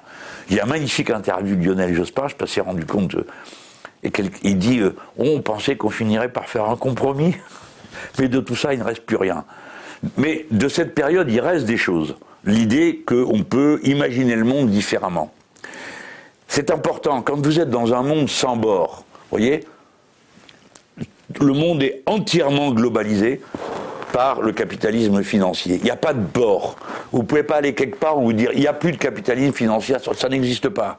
Ça n'existe pas. Même dans la, la plus profonde tribu, la plus perdue, quelqu'un a un objet, un truc en plastique ou un autre. On est obligé de dire on n'entre pas en contact. Hein voilà, on en est là, avec les tribus les plus perdues pour qu'ils n'entendent pas parler de nous et surtout de nos microbes. Mais imaginez qu'un autre monde est possible nécessite qu'on en ait une clarté d'analyse. Sans théorie claire, pas de pratique claire. Ce que je dis là, c'est pas euh, les révolutionnaires de 1917, c'est du Kant. Hein. Pas d'idée claire, pas d'action claire. Voilà. Donc il faut repenser, s'habituer à repenser non seulement les relations dans le monde, qui est le nouvel acteur social pour moi, c'est le peuple, c'est pas le prolétariat, mais aussi avec d'autres outils d'entrée. Alors, le seul outil qu'on connaissait avant, c'était le partage et l'égalité. Important, ça reste fondateur. Hein. Mais en même temps, il y a, au passage, on s'est fait mettre dans le crâne euh, quelques idées qu'il va falloir mettre dehors. Lesquelles? Celle-là, moins chère. T'es malin si tu prends moins cher. Ah bah, je vais être malin. Puis d'ailleurs, si, si j'ai moins cher, je vais pouvoir prendre plus. Prendre plus. Deuxième idée bizarre. Elle va de soi pour tout le monde. Hein. Vous avez des faux airs d'Abbé Pierre, là. Ah, puis t'en as, t'en as, t'en as qui rien. Vous avez entendu Oui, oui, j'ai entendu, mais je relève pas. C'est un curé l'abbé Pierre. Oui, il disait pas que des bêtises. Bon, il y a même. euh, En tout cas, ce que j'ai retenu de, du créneau abbé Pierre, si j'ose dire, c'est un, un vieux militant qui me l'a appris. Et il n'était pas socialiste, il était gaulliste. Et le gars, il termine le film euh, de mon petit camarade, la sociale, là. Hein et euh, attends, parce que quand tu vas dire un nom, tu l'oublies. Euh, le film La Sociale et, et, Gilles Perret. Et il dit, le gars, il regarde l'écran et il dit en politique, on peut faire des milliers d'erreurs, de fautes, mais on est sûr de ne pas se tromper si on se met du côté des pauvres. Alors, je sais que c'est pas un concept très euh, lutte de classe, hein, mais euh, la lutte doit inclure le point de vue de celui qui n'est plus en état de lutter. Et la responsabilité de celui qui peut lutter, elle est d'assumer aussi sa part de lutte à la place de l'autre. Et c'est la raison pour laquelle... Hein Et de restaurer la dignité oui, mais des le- faibles. le- la responsabilité morale, parce qu'il y a des gens qui nous écoutent, c'est déjà c'est un public assez particulier qui va venir écouter. Bon, il va être peut-être socialement un peu un peu typé. Hein. Pourquoi, pourquoi assez particulier? Parce que euh, parce que il faut pouvoir accéder à l'internet. euh, tout le monde n'y est pas. Deuxio, parce que il faut avoir euh, l'appétit euh, des choses compliquées. Et euh, c'est pas répandu dans tous les milieux. Vous avez des gens très riches qui sont d'une stupidité insondable euh, et qui ne s'intéressent à rien, alors qu'ils prennent des responsabilités inouïes dans la vie. hein. Voilà. Euh, et puis aussi dans les milieux populaires, euh, des gens qui disent ah tout ça, c'est- tous leurs histoires, euh, c'est tous des menteurs. Bon, donc il y a plein de raisons de penser qu'on va avoir ici un public qui au départ que ça intéresse. Et euh, ce public-là, il faut qu'il euh, qu'il aille au bout de la morale qu'il doit construire. hein. Euh, des fois, je me fais jeter à la figure par des types qui se croient malins. Ils me disent comment vous osez parler comme ça, vous qui êtes millionnaire? D'abord, un, je suis pas millionnaire, ou plus exactement, Votre dernière déclaration de patrimoine pour la présidentielle, c'est combien? Je me rappelle plus, mais ça 900 doit être. 000 balles, non? Ah non, non, maintenant ça doit être plus parce que euh, à Paris, vous n'avez rien besoin de faire. hein. Moi, j'ai acheté les mètres carrés au bon moment, j'ai revendu, j'ai revendu, j'ai revendu. Et, et maintenant, là où je suis, je ne bougerai plus, hein, personne ne m'enlèvera de là. Euh, j'ai déjà dit dix fois, moi, c'est pas un capital que j'ai acheté, c'est un appart, les gars. Donc, moi, je vous le donne si vous voulez. hein. Mais vous, vous avez des garanties à me donner à moi. Bon, bref, vous avez compris, c'est une blague. Mais c'est pour dire que quand le mètre carré augmente en 15 ans de 350%, D'accord Moi, j'ai refait la peinture à l'intérieur. Mais j'ai rien changé dehors, je suis pour rien. hein. Si ça va mieux ou ça va moins bien, vous n'allez pas me voir moi, je suis pour rien. Bref, mais ce que je veux dire à travers ça, c'est que euh, la morale ne peut pas consister à dire euh, profite et tais-toi. D'accord? Donc, quel que soit ton niveau de revenu, et d'ailleurs, il y a des gens qui ont de l'argent et qui partagent mon combat. Et il y en a d'autres qui n'en ont pas et qui me jettent des pierres. Donc, euh, bien sûr, la condition sociale va déterminer l'intérêt pour un programme.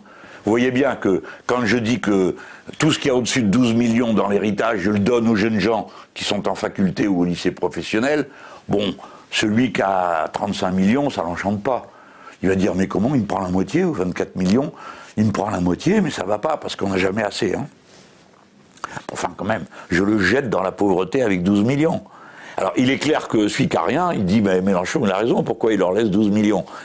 Mais euh, celui qui a plus, non. Mais il peut être d'accord, voyez Et on a connu des gens qui fonctionnaient comme ça. C'est très curieux. Ils accumulent toute leur vie, puis quand ils arrivent vers le bout, ils disent, ouais, bon, maintenant je donne tout. On a connu. Alors, c'est pas le plus grand nombre, hein, puis ça n'efface pas les méfaits d'un système le système capitaliste n'est pas le résultat, le capitalisme financier hein, de notre époque, c'est pas le résultat d'une volonté individuelle. C'est un système. Il se protège en tant que système. Alors tout ça pour dire que ne jamais perdre de vue qu'un engagement politique contient un engagement moral et un engagement philosophique. Des fois, vous ne le savez pas. Vous êtes d'un point de vue, mais vous ne le savez pas. Que en même temps, vous trimballez avec vous une morale et une philosophie de, l'existence. Des fois, euh, vous le découvrez, et puis bon, bah, vous arrangez avec votre conscience. hein. On, on dit souvent que euh, l'écologie, c'est un sport de bobos riches qui va acheter ses petites tomates bio, qui va aller faire ses petits choux bio, qui va prendre ses petites chaussures en cuir bio. Celui... Pas en cuir, s'il est en plus vegan, parce qu'on se moque des ouais, Il faut pas se moquer des gens. Et comment on fait quand on est pris dans ce système d'hyperconsommation capitalistique avec un salaire de misère qu'on est obligé de manger des tomates dopées à X 1,30 dedans, qu'on est obligé de manger du poulet euh, dopé qui vit sur de la merde. Euh, euh, je suis désolé, je suis ouais, Parler à ces gens-là, on, devient inaudible en leur disant voilà le, bon marché ça coûte cher. Quand quelqu'un, quand, quand la majorité est dans la survie, déjà en mangeant des produits pas chers, développés pour ce capitalisme qui a besoin de main d'œuvre. Et qui ne sont pas des bons produits, qui, contiennent moins de vitamines, moins d'éléments nutritifs. Qui contiennent les hommes. Oui. Eh, eh, L'État, le président, il fait quoi? Il impose, il impose aux industriels? Bah oui, il n'y a pas le choix. Bon, d'abord, commençons par, euh, par apprécier euh, ce que vous venez de dire dans, dans son fondement. Non, l'écologie, c'est pas un sport de bobo. Il s'agit de l'intérêt général humain. Si vous n'êtes pas le content, allez crever dans votre coin, mais comprenez que les autres essayent de faire autre chose. Je me fais l'avocat du Non, mais j'ai compris, j'ai très bien compris. Mais vous faites bien de le faire. Parce qu'il faut poser cet argument sur la table. Il sert à discréditer un combat. Hein. Alors je veux bien qu'ici ou là, il peut y avoir des excès, hein, de des gens qui se comportent comme des donneurs de leçons, euh, parce que souvent ils sont même pas conscients du mal qu'ils font. Je veux dire, le type qui Mais je vais vous donner un exemple. Vous allumez votre télé, vous tapez une campagne sur les cinq fruits et légumes qu'il faut manger tous les jours pour bien se porter, etc. Ben, vous avez un tas de gens, mais on ne peut pas manger cinq fruits et légumes, ça coûte trop cher. Mais imaginez-vous l'humiliation que c'est. La, la pub passe et vous êtes avec vos gosses. Et vous avez votre gosse qui est premier de la classe parce qu'il travaille bien, et l'autre qui suit, qui suit, qui s'intéresse à tout, qui dit Pourquoi on mange pas cinq fruits et légumes, papa? Pourquoi on n'a pas cinq fruits et légumes? Ah non, il n'y avait pas cinq fruits et légumes aujourd'hui. Toi, tu, racontes, tu réponds quoi? Hein? Qu'est-ce que tu veux répondre? J'ai vu une fois un gars, pas loin de chez moi, là. Il avait ses deux petits à la main, et il passe devant le marchand de fruits à Paris. Et le marchand de fruits, vendait des petites bananes, vous voyez? Et le gars, il a dû se dire Des petites bananes, ça va être un petit prix il les prend, et au moment de payer, je, l'ai vu, hein, il repose et il dit merci. Et il s'en va avec les deux gosses. Ah, j'avais le cœur en cendres. J'ai compris ce que ça voulait dire. Bref, donc on rigole pas avec ça, on le prend au sérieux. Tout le monde a le droit d'avoir le bon manger, mais il faut arrêter de raconter des salades. Pour faire ça, il faut changer le système. Vous ne pouvez pas le faire autrement. Si vous ne partagez pas la richesse, vous ne pouvez pas augmenter les salaires. Si vous n'augmentez pas les salaires et les minimums sociaux, les gens ne peuvent pas s'acheter le bon manger. Par conséquent, le progrès social, c'est du progrès écologique à la sortie. Alors, un, rectifier la situation. Je dis toujours ça, moi ça m'amuse de dire ça, augmenter le SMIC, c'est écolo. Alors, on va dire, comment, comment c'est écolo? Bah si, bah, tout simplement parce que ça va nous aider à payer les produits au prix où on doit les payer. C'est un problème politico-économique très important dans notre société. Pendant toutes les, les, 30 glorieuses, qui n'étaient pas si glorieuses que ça pour tout le monde, ils ont réussi à faire tomber le prix de l'alimentation de 20% du budget à 9%. Ça veut dire 11 points de gagné sur le dos des paysans et de la qualité de ce qu'on mange. Alors aujourd'hui, vous voulez pas entendre Très bien. Faites comme vous l'entendez. Parfait. Pour produire plus, moins cher. En avant, du glyphosate partout. Monsieur Mélenchon, ça coûte moins cher. C'est vous qui allez arracher l'herbe, monsieur Mélenchon Et ainsi de suite. Toutes ces blagues de rustre. Hein bon. Eh bien, très bien. Donc, il n'y avait pas d'agriculture avant que vous ayez inventé le glyphosate? Euh, les gens, ils mangeaient quoi? Ils broutaient les arbres? Non, il y avait une agriculture. Alors, arrêtez de nous prendre pour des imbéciles. D'accord? D'ailleurs, il y a plein de paysans qui ont décidé, eux, ils veulent plus mettre de pesticides. Bon. Un, les pesticides. Vous n'avez pas voulu, vous en avez mis partout et vous voulez continuer. Eh bien non. Pourquoi? Parce que maintenant, 90% des rivières contiennent du pesticide. Vous, allez faire pipi, tchouk, on analyse ça, vous êtes contaminé. Alors ça vous a pas suffi ce qui s'est passé aux Antilles avec le chlordécone? Pareil, on leur a dit, oh, c'est pas grave, c'est pour les bananes. Et puis ça tue le verre des bananes. Alors moi je suis pas un verre, j'aime pas les bananes, donc pas de problème. Hein? Ben si. 99% des gens, leur fait une prise de sang, on trouve du chlordécone, on sait que c'est un antillais. Et ça, ça a été fait délibérément. Parce qu'aux États-Unis, ils ont arrêté dans les années 70, et nous, en France, on a arrêté en 90, sauf dans les Antilles, où on leur a encore mis trois ans pour finir les stocks. Il hein. faut toujours un petit bout de pain pour finir le petit bout de fromage, puis un petit bout de fromage pour finir le petit bout de pain. Et avec le glyphosate, c'est ce qu'ils sont en train de faire. Alors quand euh, Macron est arrivé, il a dit ben moi je vais arrêter ça. Alors bon, ça c'était au début. Après il a dit dans trois ans. Bon, il va à l'Europe et là-bas ils ont dit ah non dans cinq ans. Ah puis d'ailleurs pas dans cinq ans, dans cinq ans on en reparle. Donc il continue. Un petit bout de pain pour un petit bout de fromage, etc., etc. Donc moi je l'interdirais. Ça, c'est la contrainte. Alors on me dit, c'est pas possible du jour au lendemain. Ben, faudra vous y faire, trouver le moyen.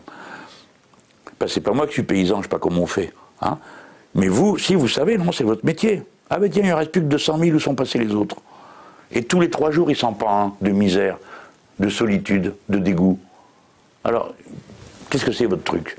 Alors les gens mangent mal, ce qu'ils mangent, ils absorbent des, des saloperies, les gens qui le font meurent d'ennui, meurt de, de solitude, meurt de tension, et puis en plus, ils meurent de maladies qui se refilent eux-mêmes en mettant les produits que vous leur avez dit de mettre. Quelle est la logique de votre système? À quoi ça sert? C'est la raison pour laquelle, quand on préparait le programme, c'était un des hasards, hein, euh, bon, un, je connais un petit peu trois, quatre choses en agriculture, parce que j'ai été journaliste dans cette branche un temps, enfin non, modestement. Hein. Et puis après, il se trouve que le hasard de la vie fait qu'un de mes bons copains, qui a fondé avec moi le, parti de gauche à l'époque. Comment il s'appelle? Il s'appelle Laurent Levard. C'est un agronome. Et euh, c'est lui qui a mis le premier au point un programme. Donc le premier programme qu'on a eu, quand on a eu quitté le PS, c'est un programme agricole, grâce à lui. Et il participe toujours d'ailleurs au travail commun avec moi et je, je lui dois beaucoup. Alors donc, euh, euh, je, je, connais le problème que ça soulève. Pas de glyphosate, ça va coûter plus cher. Ah ben oui, ça va coûter plus cher et on n'achètera pas moins cher parce que j'interdirai aux produits qui contiennent du glyphosate d'entrer en France. Le, plus gros consommateur de glyphosate en France, le plus gros consommateur de glyphosate en France, c'est qui? C'est la SNCF Non? Non, c'est la vigne. Ah non, du glyphosate, pardon, de pesticides, c'est la vigne. Non, ah oui, ça doit être la SNCF. C'est possible, je ne sais pas. Joker. Je crois que vous avez raison. Peut-être que la SNCF a décidé d'arrêter d'ailleurs. Elle a bien fait. Je vous coupe dans le raisonnement, je suis désolé. Je vais, je vais additionner un facteur débilitant à tout ça, qui est l'inflation qu'on est en train de se prendre sur l'énergie. L'énergie, le pétrole, c'est de la calorie, qui est ensuite transformée en engrais. En gros, on mange du pétrole maintenant. Comme le prix de, du pétrole augmente, la bouffe augmente. Mm. En plus de tous les effets délétères de l'hyperproduction, je vous en passe.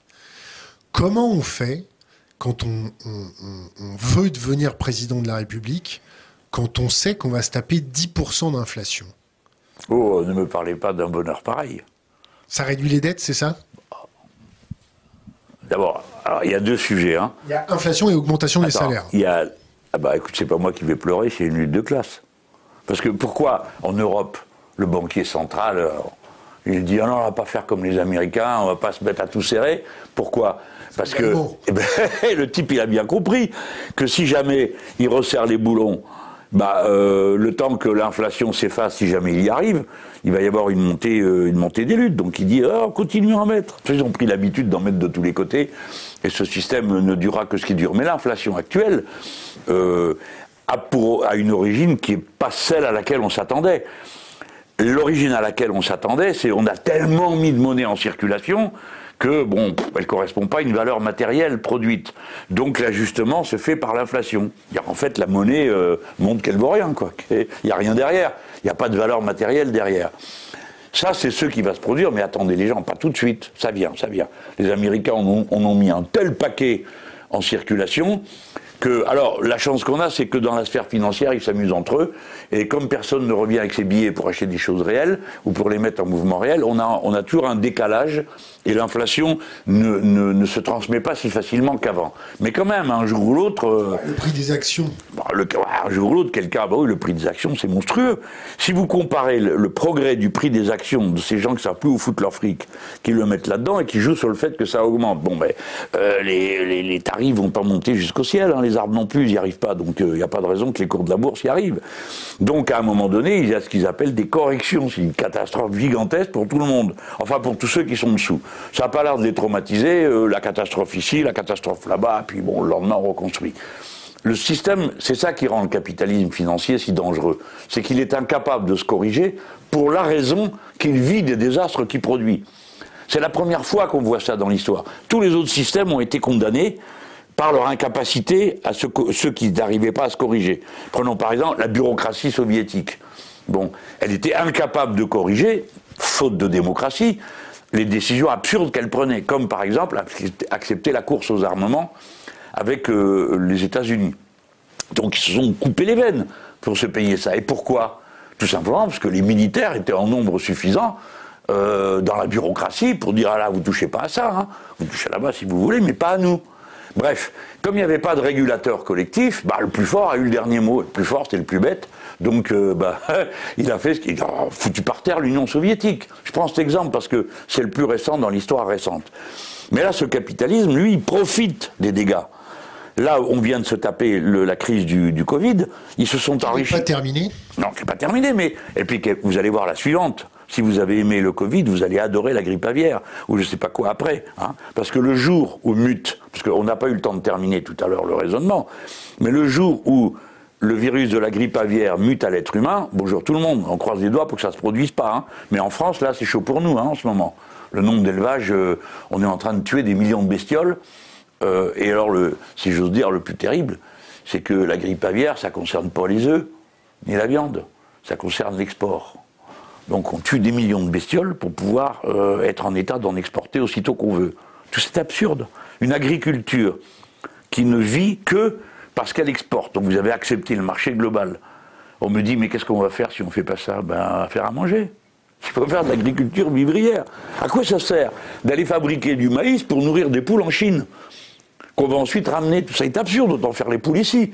Et puis, chaque fois que vous ferez du soja en Argentine, rien là, hein il y en a du soja en Argentine pour nourrir des bestioles ici, donc nous on va. C'est fou. Donc une de mes tâches, ça va être de dire on rétablit l'agriculture vivrière. Mais comme je suis pas fou, je me suis renseigné. J'en ai, fini définitivement avec les yaka. Hein. les gens qui vous disent ah, il faut yaka, il n'y a qu'à faire ci, il n'y a qu'à faire là. Ouais, tu fais comment? Qui sait qui va faire de l'agriculture vivrière? Vous pouvez me le dire. Ils sont où les 300 000 paysans dont j'ai besoin? Ah, faut les trouver. Donc faut leur faire autre chose qu'une vie comme celle que vous leur faites. Donc il en faut plus. Il faut qu'ils puissent travailler par roulement. Il faut accepter de payer le prix des choses. Et pour payer le prix des choses, il faut que les salaires soient bons. Pour que les salaires soient bons, il faut que c'est pas l'un prend tout et l'autre. Et on ne peut pas dire hein, que la masse de ce qu'on produit et la masse de la richesse est diminuée dans ce pays. Hein. Donc il y a de quoi. Mais alors, après, je raconte pas d'histoire. C'est une réorganisation. Ça fera pas plaisir à tout le monde. Et ceux à qui ça va pas faire plaisir, c'est les plus puissants. C'est eux qui dominent euh, les moyens de communication, euh, qui sont capables. Vous avez vu, il l'a dit lui-même, là. Je ne vais pas dire le nom du PDG, d'ailleurs, je ne me rappelle pas. Qui a dit Ah, ben non, mais oh, c'est moi le patron. Je n'ai pas l'intention du tout de voir mon journal Les Échos euh, développer des thèses marxistes. Alors bon, il se rassure, hein, il n'y a pas de trace de marxisme dans Les Échos, qui est un très bon journal par ailleurs, et je le lis tous les jours. Mais en tout cas, en tout cas, il l'a dit. Il n'a pas dit, mais non, pas du tout. Euh. alors il dit, ça, ça, porte un grand nom, ça s'appelle la, ligne éditoriale. Alors on termine sur euh, l'agriculture. Il faut donc, un, que les gens soient prêts. Pour qu'ils soient prêts, qu'ils aient envie, il faut une prise de conscience. Et il faut que les conditions de vie soient honorables. Vous ne pouvez pas annoncer à des gens qui vont aller à la campagne. On ne va pas en prendre comme ça, 1, 2, 3, 4, 5, 6, 7, 8, 9, 10, toi tu vas à la campagne, c'est impossible. On n'est pas chez Mao, c'est ça? Ben, Déjà, on n'est pas chez Mao pour commencer. Euh, et puis ceux qui l'ont fait n'ont jamais rien réussi. Hein. Euh, Mao, lui, voulait faire des, des fonderies euh, pour faire de l'acier. Alors ils ont pris les paysans, leur dit, vous faites de l'acier. Résultat, il n'y a eu ni blé ni acier. ça a été grandiose comme, comme, comme méthode. Les sociétés humaines ne peuvent pas se manier à la trique. Voilà.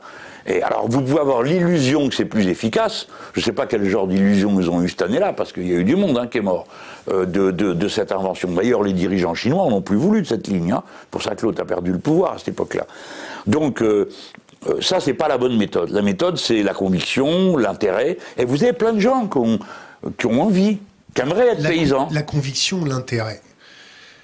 Quand je regarde. Il y a des mesures aussi à prendre. hein. Là, les mesures. Ah bah quand Euh, tu dis j'interdis le sourd. glyphosate, euh, bon bah hein, tu l'as interdit, hein, donc faut assumer. Et après on va dire bon bah alors on interdit quand les produits dans lesquels il y a du glyphosate. Alors vous voyez l'histoire avec l'Europe. Les, les- les convictions, le sens. J'étudie, j'étudie beaucoup et je, j'écoute beaucoup et je, je regarde beaucoup les insoumis. Les, Les insoumis, vos, vos, vos, vos électeurs, vos militants. il y en a de toutes sortes. hein. Ouais, ouais, ouais. La, la plupart sont bienveillants. Contrairement, contrairement Ah. à d'autres formations politiques, la, la, Oui. la plupart sont bienveillants. Il y a Il y a aussi quelques fanatiques, mais Enragés disons. ouais, euh, je dirais plus fanatiques qu'enragés. Euh, euh, mais la plupart sont bienveillants. Ah merci. Dites pas merci, c'est la vérité. Je- je- on les voit bien sur Ça me fait plaisir moi, de l'entendre, c'est pour ça que je vous dis merci. Parce D'habitude on me dit qu'on est une bande de sauvages. Ah, mais euh, c'est pas vrai. C'est pas vrai. C'est les premiers à se donner la main, ils sont solidaires, ils s'échangent des bouquins. Quand il y en a un qui est dans la merde, il y en a un autre qui débarque pour l'aider. Quand ils ont des, points de vue différents, ils échangent. Ils se tapent pas sur la gueule tout de suite. C'est une expérience que, j'ai depuis à peu près 7 ans à, regarder et écouter les militants politiques. Et chez vous, ils sont, ils sont plus relax. Ils sont. Mais vous êtes que 13%.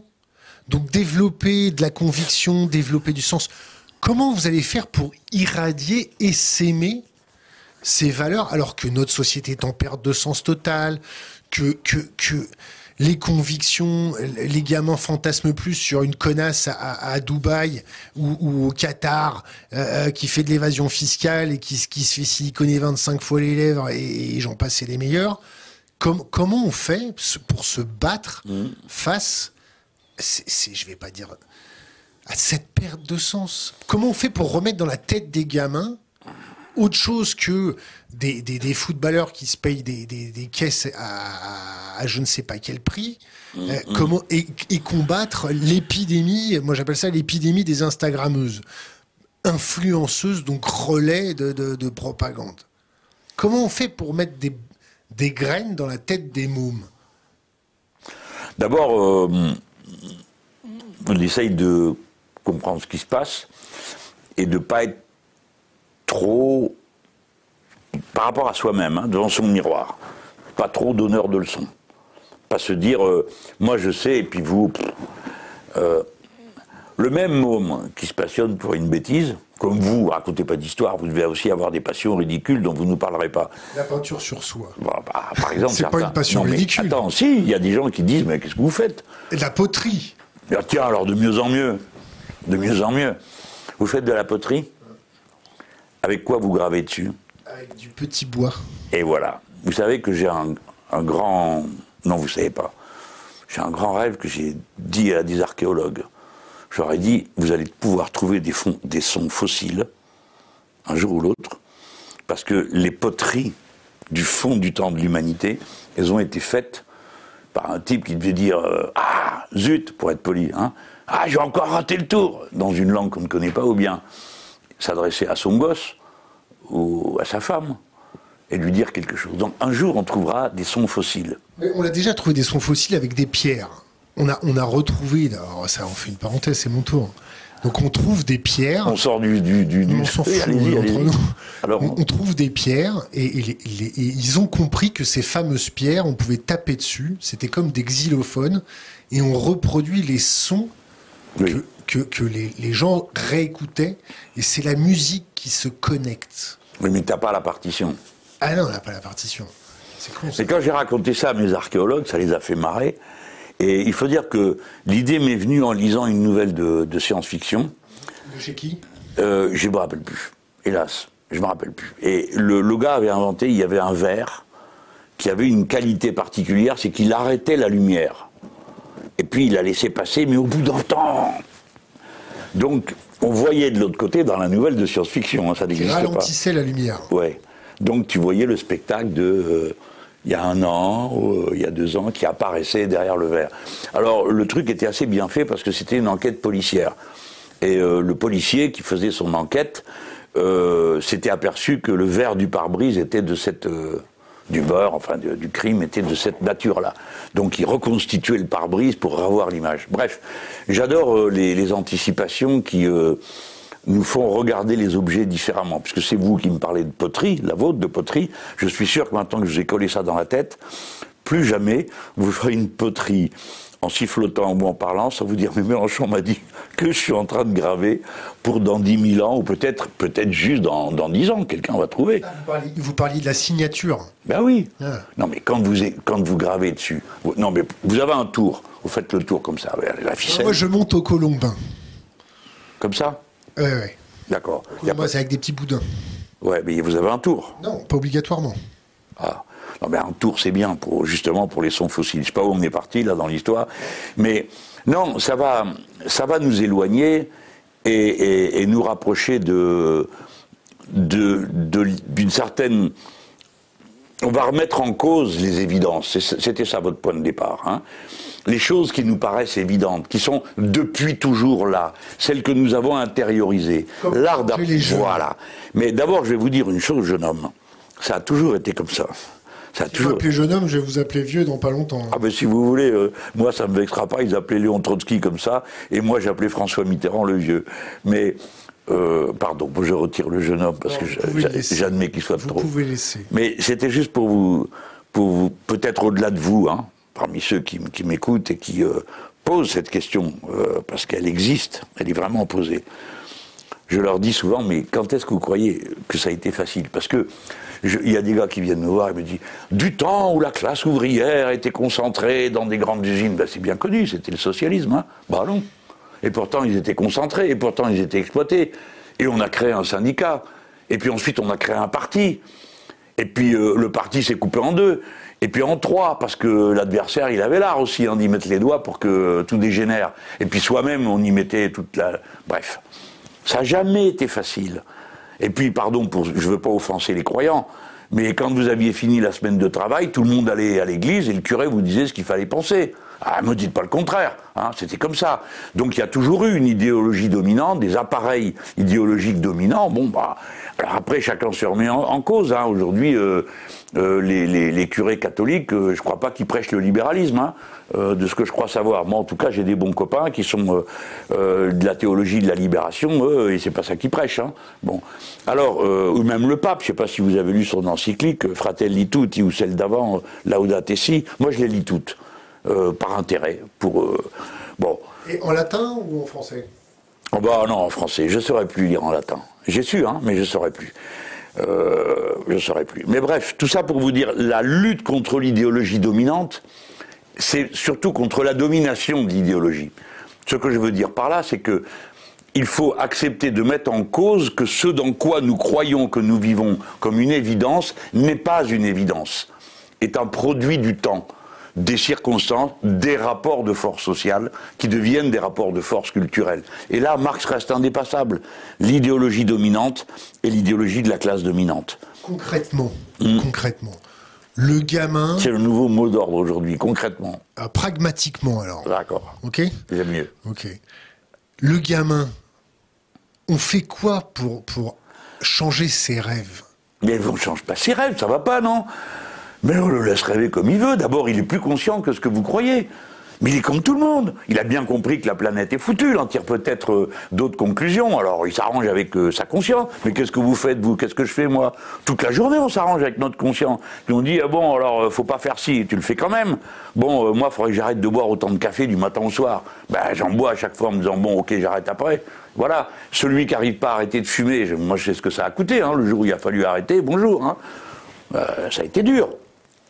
Là, ça fait un moment hein, qu'on parle. Hein. Non, non. Alors, que lutter, hein. lutter contre l'idéologie euh, dominante, ça passe par des. D'abord, faire confiance. Ne jamais se dire celui à qui je parle est un crétin qui comprendra jamais rien parce qu'il est trop bête, parce que ceci, parce que cela. Parce que les gens très bêtes et crétins au point de rien comprendre, c'est une, une toute petite, infime minorité. La masse des gens est bienveillante. Et elle se dit comment bien faire. Et qu'est-ce que je peux faire de bien de ma vie? Les gens méchants, fondamentalement tordus, sont, finalement peu nombreux. Alors d'abord, il faut arrêter d'en parler tout le temps. Si on passe son temps à, mettre en scène le crime abominable à tel endroit, à tel endroit. Il y en a toujours eu. Alors bien sûr, c'est abominable, mais ne, parlons pas que de ça, ne voyons pas la vie qu'à travers ça. Voyons-la à travers tous ces gens qui font des trucs euh, extraordinaires, ils vont à l'école pour apprendre, ils ont hâte de bien faire leur métier. Euh, aujourd'hui, vous prenez le moindre jeune qui est dans n'importe quelle branche de l'enseignement professionnel, il regarde les, matériaux qu'on le fait utiliser. Il dit mais c'est quoi ça Ça va où? Où c'est qu'on le balance? Hein? J'ai parlé moi l'autre jour avec des, j'étais au musée de l'imprimerie, le gars ils m'ont montré sa machine.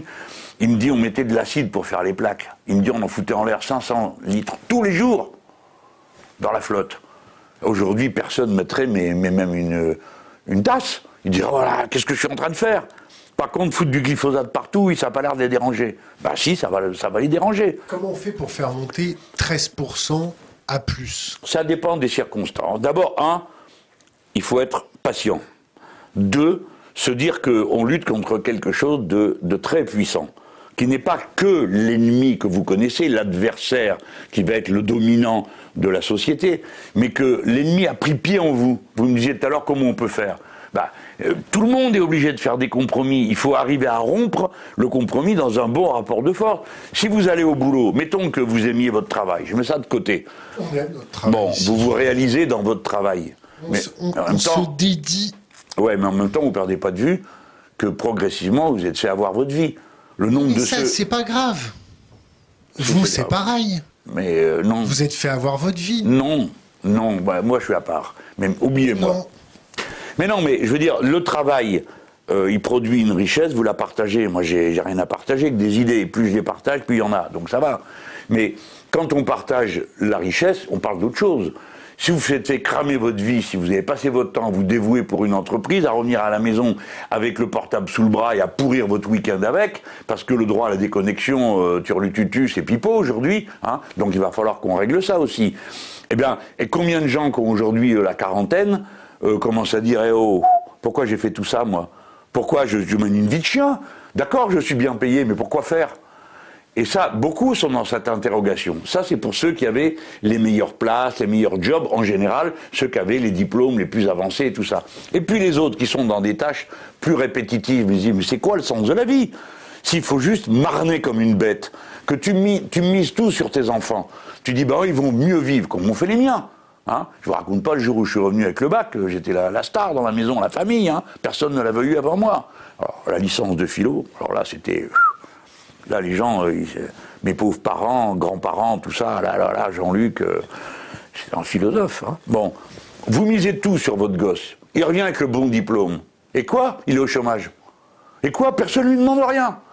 Moi, partout où je passe, quand je vais, dans les, grandes écoles, comme dans les, les, endroits où on n'est pas dans la grande école, mais dans une, dans une formation professionnelle. À tous, je leur dis la même chose. Je vous préviens, si c'est moi qui gagne, il va falloir se retrousser les manches. Parce qu'il faut que vous me régliez le problème de l'accès à une énergie autre que nucléaire, là, pas, pas dans 100 ans. Ok, j'ai un premier calendrier, on arrête en 2050 parce qu'on arrête progressivement. Mais moi, je vous demande d'aller plus vite parce que j'ai pas confiance dans ce qu'ils sont en train de faire.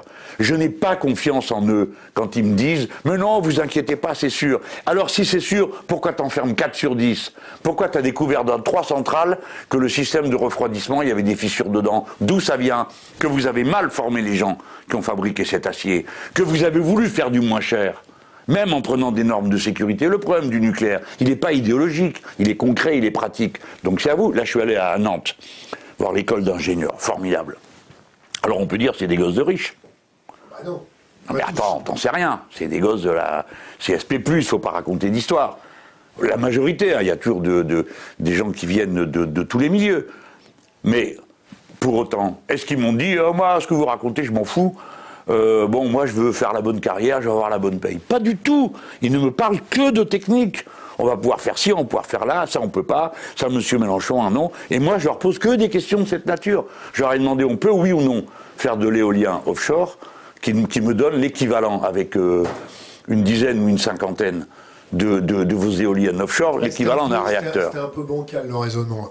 C'était un peu bancal. Pourquoi? C'est offshore, vous tabliez sur des, éoliennes de nouvelle génération à, rendement maximum et, plein pot pour remplacer les réacteurs ça tient la route si on accepte de pousser un peu le raisonnement. Mais pour l'instant, c'est pas, c'est Ah, pas si, efficient. mais Le nucléaire, ils l'ont monté comme ça. Hein on ne savait pas le faire. Sur le coin d'une table. On a acheté les, les licences Westinghouse. Hein, et les Français ont commencé à rajouter des trucs euh, jusqu'à ce que c'était tout autre chose à la sortie. Donc C'est là, pourquoi on a fait le programme thermonucléaire avec Bernard Eisenberg, Pompidou et ainsi de suite. sais pas tout, moi. Euh, C'était pour avoir la bombe. Donc commencez pas avec ça. Après, bah on, non, on va y attends, venir. on va y venir à la bombe. Est-ce que la dissuasion, on Oui, va y oui, venir On va y venir, on va y venir. Pas de problème. Il faudra quand même qu'on pense à qu'il faut que ça s'arrête, mais Oui, bon. Non, mais ça s'arrêtera pas. Bon, ah non, mais d'accord, mais moi on m'attend aussi. Qui vous attend J'ai pas pris de montre. Eh ben, moi, j'ai pas de montre non On a plus. une réunion. Qui c'est une réunion? Non, Je non, vous fais un quoi mot. encore, je vais vous raconter ma vie, non, mais bon, bref. Restons sur ce qu'on est en train de et dire. ça fait 1h20 Non, mais- qu'on est là. Ah bon Donc, on a le temps. hein. Non, mais moi, je peux rester 9 heures. Hein, donc, Eh ben, très bien. non, mais- alors, revenons sur le, le- le- le sujet que vous abordez. Vous me dites c'est un peu bancal. Je- non, je ne vous laisse pas dire ça sans répondre. Euh, non, ce n'est pas bancal. Euh, parce que la première éolienne euh, offshore en mer, elle y est. Française, elle est expérimentale. euh, C'est-à-dire qu'elle a des pales qui font que 40 mètres. Il faut qu'on passe à beaucoup plus que ça. Pratiquement, ça va faire 120 mètres à la fin. Ça Ce qui est tournera. une connerie phénoménale. Il faut prendre des éoliennes verticales. Oui, mais il y en a des horizontales, d'autres qui sont dans des boîtes. Vous inquiétez pas, je suis bien au courant de tout ça. L'énergie de la mer, tout ce qu'on va pouvoir faire avec, à condition de s'y mettre.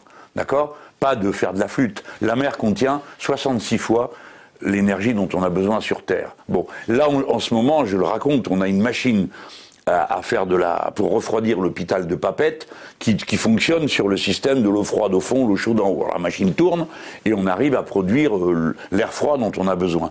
Donc il ne faut pas raconter d'histoire. Si on s'y met, on sait le faire. On est encore une grande nation technicienne. Le problème maintenant qu'on peut peut-être avoir, c'est que vous avez les têtes pour mettre au point la machine, mais vous n'avez pas les bras pour la fabriquer. On n'a pas les matières premières. et les cerveaux. Ça c'est pas grave, on trouve toujours.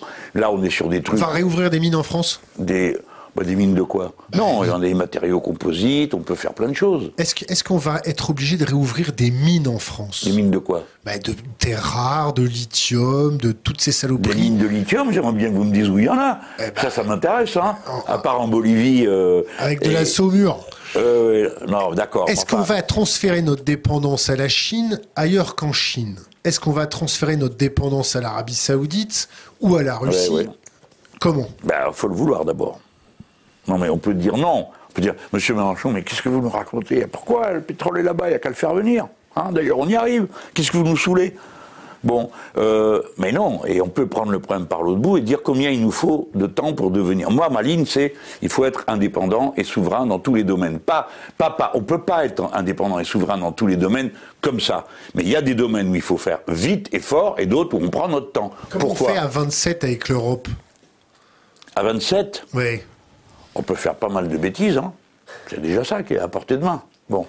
Non, j'y viendrai, mais laissez-moi terminer pour répondre à votre idée. Donc, non, nous sommes capables d'avoir un système d'éoliennes offshore en mer, je dis bien en mer, parce que je suis d'accord pour dire que la beauté, c'est un bien précieux, et qu'on n'est pas obligé de saloper tous les paysages.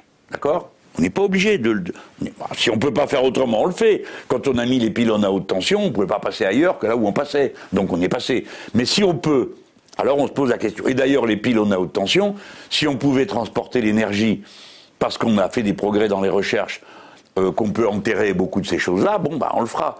Donc il faut avoir le goût de la science. Puis après, attendez. Pas que au bout faire les beaux schémas, les belles machines dessinées. Il vous faut derrière tous ceux qui savent faire des bateaux de service, Deuxio, monter dans les bateaux de service pour faire le service, fabriquer les matériaux, donc ça veut dire des paquets de métiers qui s'apprennent dans l'enseignement professionnel. Maintenance des systèmes automatisés, métallerie, moteurs, etc., etc., etc. Donc c'est toute la chaîne qu'il faut reconstruire. Hein, et pas seulement euh, la mentalité qui aujourd'hui celle qui est au pouvoir. Et on comprend, c'est leur formation. Le président, quel est son principal défaut C'est ça. C'est qu'il est persuadé que vous mettez un paquet de dollars d'un côté, un paquet de tôle de l'autre, et au milieu, il sort des bagnoles. Et, et il oublie qu'il faut euh, du monde tout le long qui sait faire. Je caricature un peu, hein, mais c'est pour donner l'idée de montrer que on doit partir de l'ensemble de la chaîne de production et de sa construction ou reconstruction. Je vous ai dit la difficulté pour l'agriculture tout à l'heure. Dans l'industrie, c'est pareil.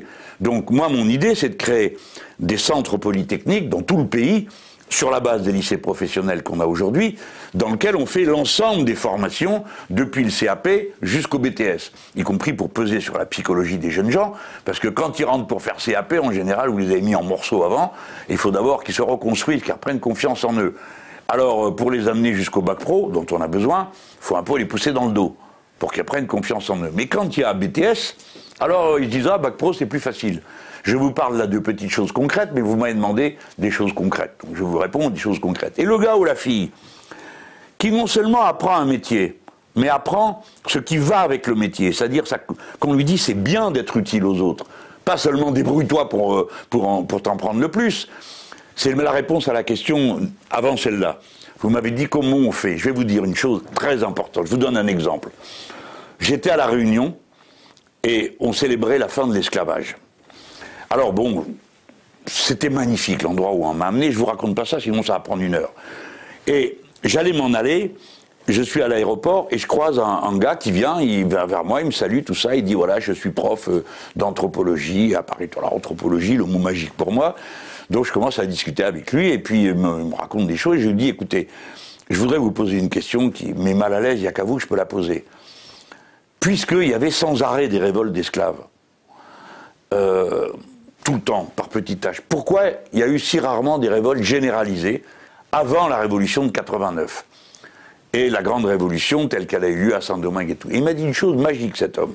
Il m'a dit, avant, la révolte était individuelle.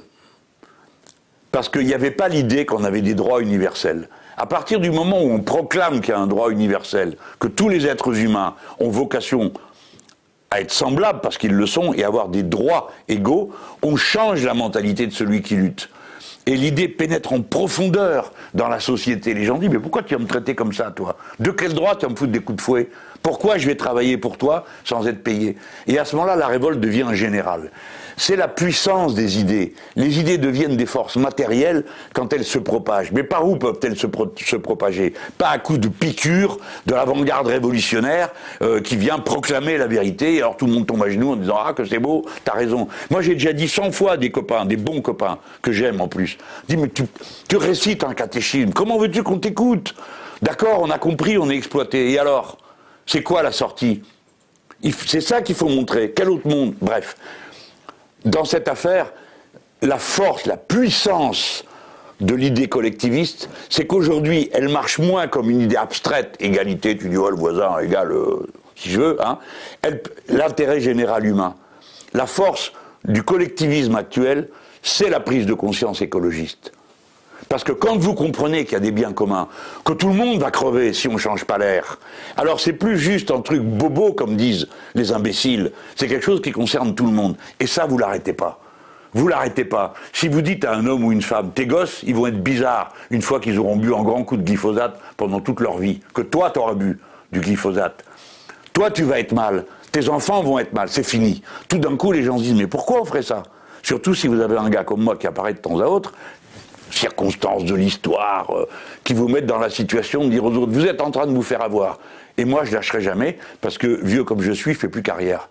Hein je, me mets moi en scène parce que ça. Mais c'est pas moi seulement. C'est tous ceux, le gars, la fille à l'usine, en machin, en truc, le premier qui résiste et qui dit aux autres Dites, mais pourquoi vous supportez un truc pareil? Vous savez que vous allez être les dindons de la farce? Alors ça se propage. Voilà ma réponse. Et après, il faut être patient. Patient. Hélas, l'histoire est, cruelle parce qu'elle est longue. C'est surtout un long passé. On se, on se réindustrialise comment? On va chercher les matières premières avec les petits-enfants africains? On fait comment? On ouvre des mines chez nous? On fait comment? Déjà, on commence par dire ce qu'on veut faire. Parce que moi, je, m'amuse de voir les types qui arrivent en disant il faut réindustrialiser. Ah oui, pourquoi faire? Euh, bah, Pour donner du boulot. Ah, très bien. Et on produit quoi à la sortie, s'il vous plaît? Eh ben, bah, ils n'en savent rien.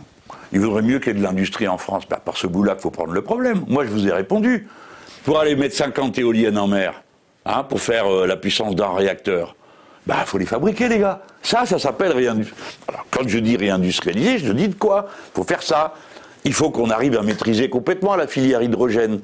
Parce que tous ceux qui sont en train de vous vendre de la bagnole électrique, ils oublient de vous dire que pour un million de bagnoles, il faut un réacteur de plus. Ou des centrales à charbon. Eh bien oui, ou des centrales. Alors n'en parlons pas, parce que tout le monde a compris que ça ne sert à rien. Donc, la réindustrialisation, c'est pas un objectif en soi. Ce qui est un objectif, c'est ce dont nous avons besoin. Comment on s'y prend pour le fabriquer. Est-ce qu'on a besoin de consommer moins d'énergie? Est-ce qu'on rentre Ah ben vaudrait mieux.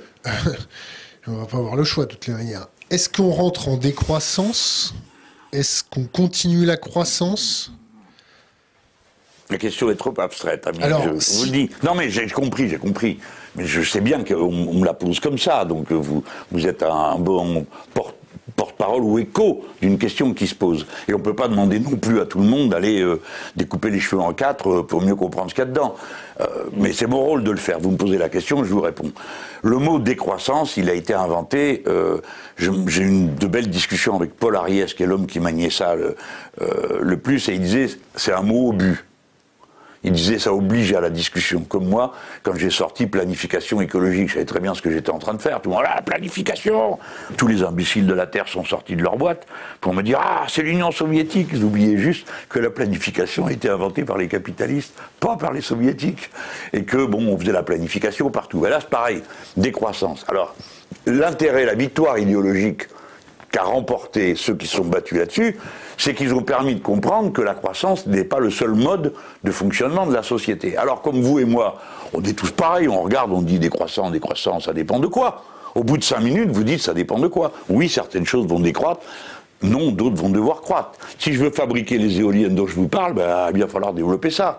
Si je suis en train de vous dire qu'il faut des bateaux de service pour desservir tout ça, il faut bien les construire. Donc ça, c'est une activité qui va croître. Donc, la décroissance, elle va être ciblée. Il y a des choses qui vont décroître et d'autres qui vont croître. Il y a des activités. Pardon? Qu'est-ce qui va décroître? Eh ben, des consommations absurdes, euh, des, consommations néfastes. Par exemple, il y aura une nette décroissance de la production du glyphosate, puisque ça va être interdit. Je prends un exemple caricatural, mais je pourrais le prendre dans d'autres domaines. Euh, la fabrication de masse euh, des objets jetables, c'est fini. Bon, à côté de ça, bah, tous ceux qui ont aujourd'hui, c'est des petites entreprises hein, qui font des couverts en bois, bah, il va falloir qu'ils en fassent davantage. Ah, mais où? On va trouver le bois, les amis? Ah, ben il est là-bas, il faut aller le chercher. Qui c'est qui amène la machine? Où elle est fabriquée? Qui c'est qui la, met- la pilote, la machine? Vous allez devoir répondre à tout ça. Il faut trouver les gens. C'est fini de se dire on s'en fout. Les Chinois, on leur donne notre bois, ils nous ramènent des meubles. Hein c'est pour les Suédois, ça. Alors nous, on vend notre bois comme on est riche. Hein. On vend notre bois, on n'a pas le temps de s'en occuper. Et puis ils nous ramènent des meubles. Puis alors après, euh, on donne ça. Et puis ils nous ramènent autre chose. Puis à la fin, on ne sait plus rien faire. Donc toutes ces, toutes ces choses vont croître. Et il y a des métiers. L'ONF, ils ont tué l'ONF en, en virant les gens et en mettant dans l'ONF une gestion du cycle court de la forêt. Ils sont complètement dingues. Euh, la forêt, c'est du cycle long. C'est, du carbone qui est contenu dans les arbres. Mais ils ont rendu les gens tellement... Ils les ont tellement persécutés, tellement serré le kiki, euh, tellement pas renouvelé les postes, que maintenant ils suicident. Il y a beaucoup de suicides parmi les gens de, l'eau. Il faut bien comprendre qu'un gars ou une fille qui vit dans la forêt, il vit pas comme vous et moi. Moi, je suis un frénétique, j'arrête pas de m'agiter, je vais, je viens, je monte, je descends. Bon, et pour arriver à me calmer, il faut que je sois en vacances et que je me remette à vivre normalement. Mais celui qui vit, on vit toujours au rythme du matériau qu'on travaille les gens qui font de la politique, ils vivent pratiquement maintenant au rythme de l'information continue. Moi, j'ai trouvé la parade, je regarde plus la télé, mais on vit à ça. Le gars ou la fille qui vit dans la forêt, il vit au rythme de la chose dont il s'occupe. Il s'occupe de la forêt, de ce qu'il voit, de ce qu'il sent, de ce qu'il entend. Faut revenir, faut rester, faut attendre pour être bien sûr que ça ne peut pas se passer autrement. C'est pas la peine de courir partout, ça sert à rien. Donc il faut être comme ça. Et vous venez, vous sautez sur les gens, leur dire là maintenant, vous allez faire ci, vous allez faire là, on va rentabiliser tout ça. Là. Alors les gens, ils sont suffoqués. C'est comme si vous disiez à quelqu'un qui s'occupe de nourrissons, allez, allez, faut m'emballer tout ça, euh, hein Euh, C'est d'ailleurs deux jours. Dans deux jours, tu sors. mais c'est ce qui se passe en plus. On est devenu fou. Donc euh, voilà, moi c'est ça que je veux arrêter. Les matières premières, je reviens dessus. Bah, on peut tu. pas tout faire, donc on les prendra, on les achètera à ceux qui les ont. Qu'est-ce que vous voulez faire? Il va falloir faire ça honnêtement. Puis le mieux, c'est d'essayer de s'en passer le plus possible, de trouver, d'inventer, de chercher, de combiner, de fabriquer, de produire, de, de réfléchir, quoi. Euh, bon, mais en attendant, faut pas raconter d'histoire. On va devoir acheter aux uns, aux autres, puis nous, on vendra, on leur vendra sans doute des choses. On parle un peu géopolitique Ouais, parce qu'il faut que je m'en aille. Non. Non, mais sérieux, moi, on m'attend là. Mais ça fait qu'une Non, non, mais d'accord, mais il est quelle heure, là 34 minutes. 1h33 minutes. Il Bon, est ça va. 20h34. J'ai droit à une demi-heure, pas plus, s'il vous plaît, ami. Je vous demande de contrôler l'heure, vous, à ma place. Parce que j'ai pas de nom, vous m'avez pris en traître. Je prends jamais en traître. Non, je vois, mais bon. Donc alors, s'il vous plaît. Ok. Après, après la, communauté, la communauté va gueuler. Hein. Ben, je reviendrai. Géopolitique. Ils sont où nos alliés? On fonctionne dans l'ordre mélien, c'est-à-dire les gens de 130 kilos font écouter les gens de 60 kilos. Plus ils sont forts, plus ils imposent leur vision des choses. Ok? Quels sont nos alliés? Quels sont nos partenaires? Qui, À qui on peut faire confiance? À qui on ne peut pas faire confiance Alors, D'abord, euh, commençons par, euh, pardon, mais on ne peut pas passer à côté. Hein. L'ordre du monde, il change à intervalles réguliers, il est toujours pyramidal. Il y a un chef. Des fois, il y en a deux. Euh, eh ben quoi, alors, ça, c'était la guerre froide. Puis des fois, il n'y en a plus. Alors tout le monde a envie d'être chef. Et c'est la grosse pagaille. Mais l'ordre est construit, jusque-là, était construit sur les nations. Ça reste la vérité. Et puis vous avez d'énormes monopoles. On les a vus apparaître, des fois se rétracter, puis réapparaître. Mais maintenant, ils sont arrivés à un point de capacité de contrôle. Je ne dis pas qu'ils y soient arrivés. Mais les GAFA, c'est plus qu'un monopole du passé. Surtout quand vous en avez qui commencent à dire, et en plus on va battre monnaie. Là, ça change tout. Extraterritorialité du droit et j'en passais des meilleurs. Et il n'y a pas de contrôle, dans le moment. Donc là, on a un problème bien spécifique. Mais pour le reste, l'ordre reste international. Il a été, on a eu deux patrons, les Russes et les, Américains. Le système soviétique s'est effondré. Il nous est resté les Américains qui ont dit, ben nous, on va construire un nouvel ordre du monde. Vous allez voir ce que vous allez voir. Et d'ailleurs, on commence en Irak. Ça nous a été vendu comme ça hein, par M. Bush. Mais au moment où ils faisaient ça, déjà, il y avait un doute sur leur puissance réelle. Car vous l'avez dit, le plus fort commande. Mais fort en quoi? Il faut être très en armement, énorme, c'est-à-dire il faut montrer aux autres qu'on est capable de détruire tout le monde. Et puis deuxièmement, il faut être capable d'avoir une certaine autonomie euh, qui vous garantit votre richesse, votre prospérité et le rapport de force avec les autres. Les États-Unis n'en sont plus là. Ils ont en effet un énorme armement, mais euh, ils vivent à crédit sur le reste du monde. Et le reste du monde l'a compris, notamment ceux qui ont émergé. J'y viens dans un instant. Et ils sont déclinants. Et à mon avis, ils ont perdu la partie. Pour plein de raisons, démographiques, mais déjà dans leurs frontières, d'accord? Les États-Unis que vous avez sous les yeux, et là je ne serai pas là pour vérifier le pari, mais pas sûr que dans 100 ans ils seront encore là.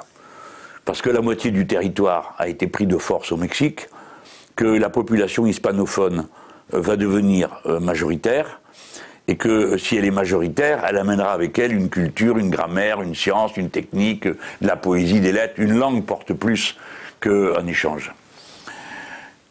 Et puis, ils ne produisent plus rien. En tout cas, pas à échelle à laquelle il faudrait qu'ils le fassent. Quand vous regardez l'évaluation de la richesse des États-Unis d'Amérique chaque année, l'agriculture, l'industrie, c'est essentiellement des services. Les services, c'est bien, il en faut. Mais c'est pas ça qui est la production de la richesse réelle. Le jour où se coupe la chaîne d'approvisionnement, vous restez comme ça. C'est ce qui nous arrive en ce moment. Quels sont nos alliés qui on peut faire confiance? Pour l'instant, oui, oui, j'y viens, j'y viens. Mais il fallait d'abord rappeler le contexte. C'est vous qui mettez la pression pour partir. Donc je suis obligé de mettre la pression. Entre-temps, une puissance a émergé qui en réalité était déjà le premier PIB du monde au 19e siècle, c'est la Chine. La Chine qui a une vision du monde d'elle-même et, des autres que beaucoup d'Occidentaux n'arrivent pas à comprendre. Ils n'arrivent pas à comprendre que les Chinois, d'une manière générale, ne s'appellent pas l'Empire du Milieu pour rien. Ils pensent qu'ils sont au milieu et que les autres sont la périphérie. Et qu'est-ce que vous voulez que je vous dise, moi? Euh, La population française, c'est moins que la population du canton de Shanghai. Bon, bah, on peut, comprendre qu'ils se représentent les choses différemment, un peu comme nous quand on regarde le Liechtenstein. Hein. Pardon pour le Liechtenstein, mais bon, voilà. Euh, l'ordre de grandeur. Moi, je me rappelle de discussions avec la, ministre de l'Éducation chinoise. Moi, j'étais ministre de mon truc, là. Avec mes 12 millions d'élèves, je faisais le malin en face des luxembourgeois. Mais bon, elle, elle avait 200 millions d'élèves à la maternelle. Donc, euh, c'était un autre problème hein, que, le mien. Donc, ils ont une vision du monde. Euh, et euh, l'Occident est extrêmement arrogant.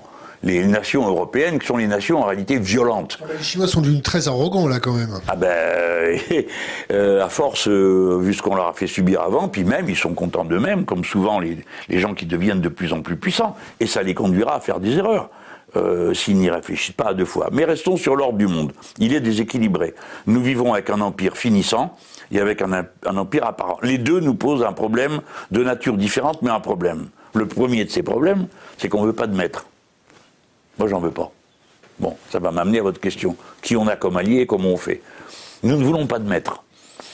Alors on fait ce qu'on peut hein, pour essayer de se faufiler euh, au milieu des plus importants que nous, mais on est là. On a déjà fait la preuve que vous savez se passer de bien des gens pour faire bien des choses importantes.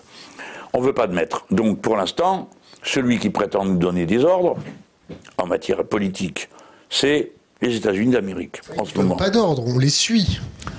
Oui, ils n'ont même plus besoin, vous avez raison. Ils ont leur larbin, ils sont formés dedans. Bon, euh, les gens n'arrivent même pas à imaginer qu'on puisse faire autrement. Regardez en ce moment, ils devraient tous être verts de honte. Les États-Unis se réunissent avec Poutine pour discuter de la sécurité en Europe. Il n'y a pas un Européen. ils n'ont pas le droit de venir. C'est magnifique. Vous attendez là. Tout à l'heure au café, vous aurez le droit de rentrer. Et on ne rentre pas dans la chambre, c'est ça? Ah, C'est incroyable. C'est pas incroyable. Et puis nous voilà tous embarqués euh, dans une guerre qu'on nous annonce euh, en Ukraine, qui est une gesticulation générale entre les uns et les autres. Les uns, les Américains, pour pouvoir foutre l'OTAN là-dedans, les Russes pour montrer aux Américains qu'ils ne se laisseront pas faire et que cette fois-ci, il y a une ligne rouge. Alors, non mais là-dedans, on est capable de faire preuve d'intelligence et de comprendre la part de Simagré. Hein mais on est aussi capable de comprendre que ça peut très mal tourner. Si quelqu'un perd son sang-froid, s'il y en a un qui fait l'imbécile plus que de mesure, euh, qu'est-ce qui se passe? Il y a 6000 ogives nucléaires en Russie, il y en a 6000 euh, aux États-Unis d'Amérique. Il y a de quoi détruire 17 fois la planète, 16 fois trop. Hein bon. Donc ils ont tout ça. Alors, euh, euh, et puis alors, on s'interroge sur le sens de la politique qui est pratiquée par les États-Unis. Moi, j'ai une version qui est un peu, un peu triste, mais très sociale. Je pense que les bureaucrates euh, des agences de sécurité nord-américaines, euh, certains sont anti-soviétiques parce qu'ils parlent russe, euh, qu'ils ont toujours été anti-soviétiques, alors maintenant ils sont anti-russes. Et bon, ils n'ont pas trop envie que, d'abord, ils veulent utiliser leur métier, puis ils n'ont pas trop envie que les Russes s'entendent avec les Européens, parce que là, ça va commencer à faire quelque chose de plus qu'ils n'avaient pas prévu. Vous connaissez la Russie? Mal. Je ne peux pas prétendre. Je suis allé euh, trois fois là-bas. Combien de temps euh, hmm Combien de temps Très peu de temps. C'est rien qui vaille la peine que je, je, me rengorge de ça. Mais Vous n'avez jamais pleuré avec un Russe Pleurer Oui. L'expression des Russes, c'est pleurer dans le gilet. Non, c'est pas trop mon truc déjà de pleurer, euh, sauf certaines circonstances, mais je sais de quoi il s'agit à propos des Russes, la manière de voir le monde. Euh, il faut beaucoup s'intéresser à la culture d'un peuple et sa culture historique. Parce qu'il n'y a qu'en France qu'on pense que l'histoire c'est une rigolade. Non, ben, ils sont tous pleins d'histoire en France aussi. Mais eux, par exemple, les Européens ne se rendent pas compte qu'ils ont eu 20 millions de morts dans la guerre contre les nazis. Et que c'est quelque chose de très fort. Il n'y a pas de famille où il n'y ait pas eu quelqu'un qui est un héros de la lutte. Hein. Euh, grand-père. Euh, bon, donc c'est très très fort. Très très fort. Alors, comment on fait? On ne veut pas se laisser embarquer dans des guerres qui ne sont pas les nôtres. Avec les Américains contre les Russes, ça tournerait mal pour nous. Ni avec les Américains contre les Chinois, alors là c'est encore plus dingue parce qu'on se demande pourquoi on ferait un truc pareil. Euh, que le Chinois ait un régime politique qui nous plaît pas, bah oui, c'est pas les seuls. Hein. Les Saoudiens aussi ont un régime qui nous plaît pas, euh, et plein d'autres ont des régimes qui nous plaisent pas.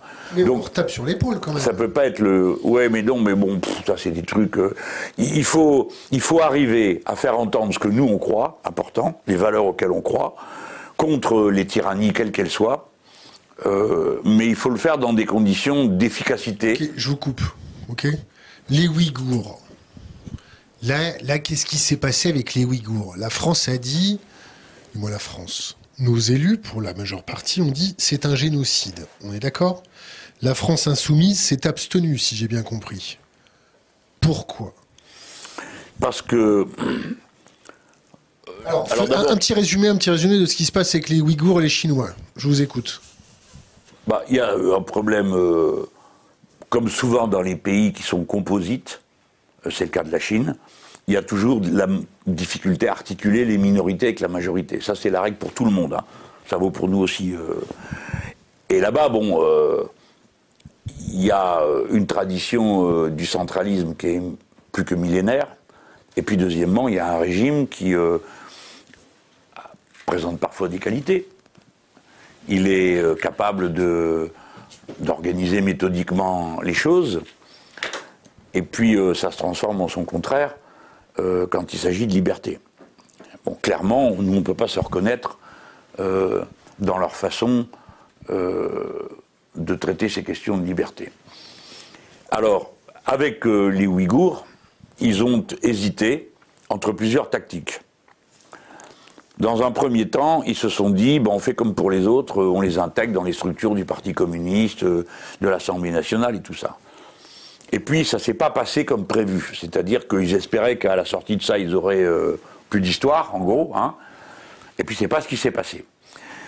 Euh, il y a eu parmi les Ouïghours un regain de l'adhésion à la religion, l'islam. Et euh, évidemment que dans cet islam, il y a eu des gens qui sont passés aux méthodes qu'on a pu voir s'appliquer ailleurs, le djihadisme. Il y a eu des attentats. Et à partir de là, la machine qui s'est mise en route euh, a été d'une brutalité absolue et a conduit à une, pratique euh, d'une violence dont il, me semble qu'ils ne se rendent même pas compte eux-mêmes. En détail. Euh, pardon? En détail, Comment, comment le roule au compresseur chinois? Ouais. Comment, comment, c'est quoi en bah, détail? Par exemple, ils reconnaissent eux-mêmes qu'ils ont mis des gens en camp de travail pour les rééduquer. Bon, alors, on peut pas être d'accord avec un truc pareil. Il y a un million de gens, nous dit-on, là-dedans, donc on sait tout ce que ça veut dire. Hein. On, on, connaît la brutalité en chaîne que ça peut donner. Alors, euh, stérilisation des femmes. Non, mais on peut pas être d'accord avec ça. Hein, stérilisation des femmes. Euh, anéantissement culturel. Oui, oui, si vous voulez. Euh, enfin, si ça, oui, si ça a lieu, on peut que condamner tout ça. Hein. Je, ne cherche pas à dire. Alors, si ça a lieu, ça, tombe bien. On a eu l'ambassadeur chinois il y a pas très longtemps. Non, attendez, attendez. Il nous a dit. Hmm. Oui, mais c'est la presse occidentale qui raconte ça. C'est pas comme ça. C'est pas comme ça que ça se passe là-bas. Je lui dis, mais très bien. Vous allez me faire un visa open bar et nous, on va se balader. Bonne réplique. Eh ben non, ils veulent pas nous faire un visa ben open bar. Donc, euh, euh, ils s'en prennent qu'à eux-mêmes si les gens ensuite racontent des choses qui leur plaisent pas. S'ils veulent pas nous ah. faire un, visa open bar, c'est parce que c'est leur politique intérieure et ça ne nous, regarde pas. Oui, oui, Comment on fait pour parler avec des gens comme ça D'abord, on parle. Oui, déjà. Non, mais déjà. Et ensuite, on ne dit pas n'importe quoi. Parce qu'il y a une série de gens, si vous voulez. Moi, je me positionne comme quelqu'un qui euh, se prépare à assumer euh, une responsabilité de pouvoir importante. Et je demande à mes amis de se comporter comme ça. Euh, condamner ou ne pas être d'accord, ne pas être d'accord, condamner, je vais la hiérarchie, hein, quelque chose, ça doit être fait avec des mots qui vous permettent d'intervenir. Sinon, c'est irresponsable.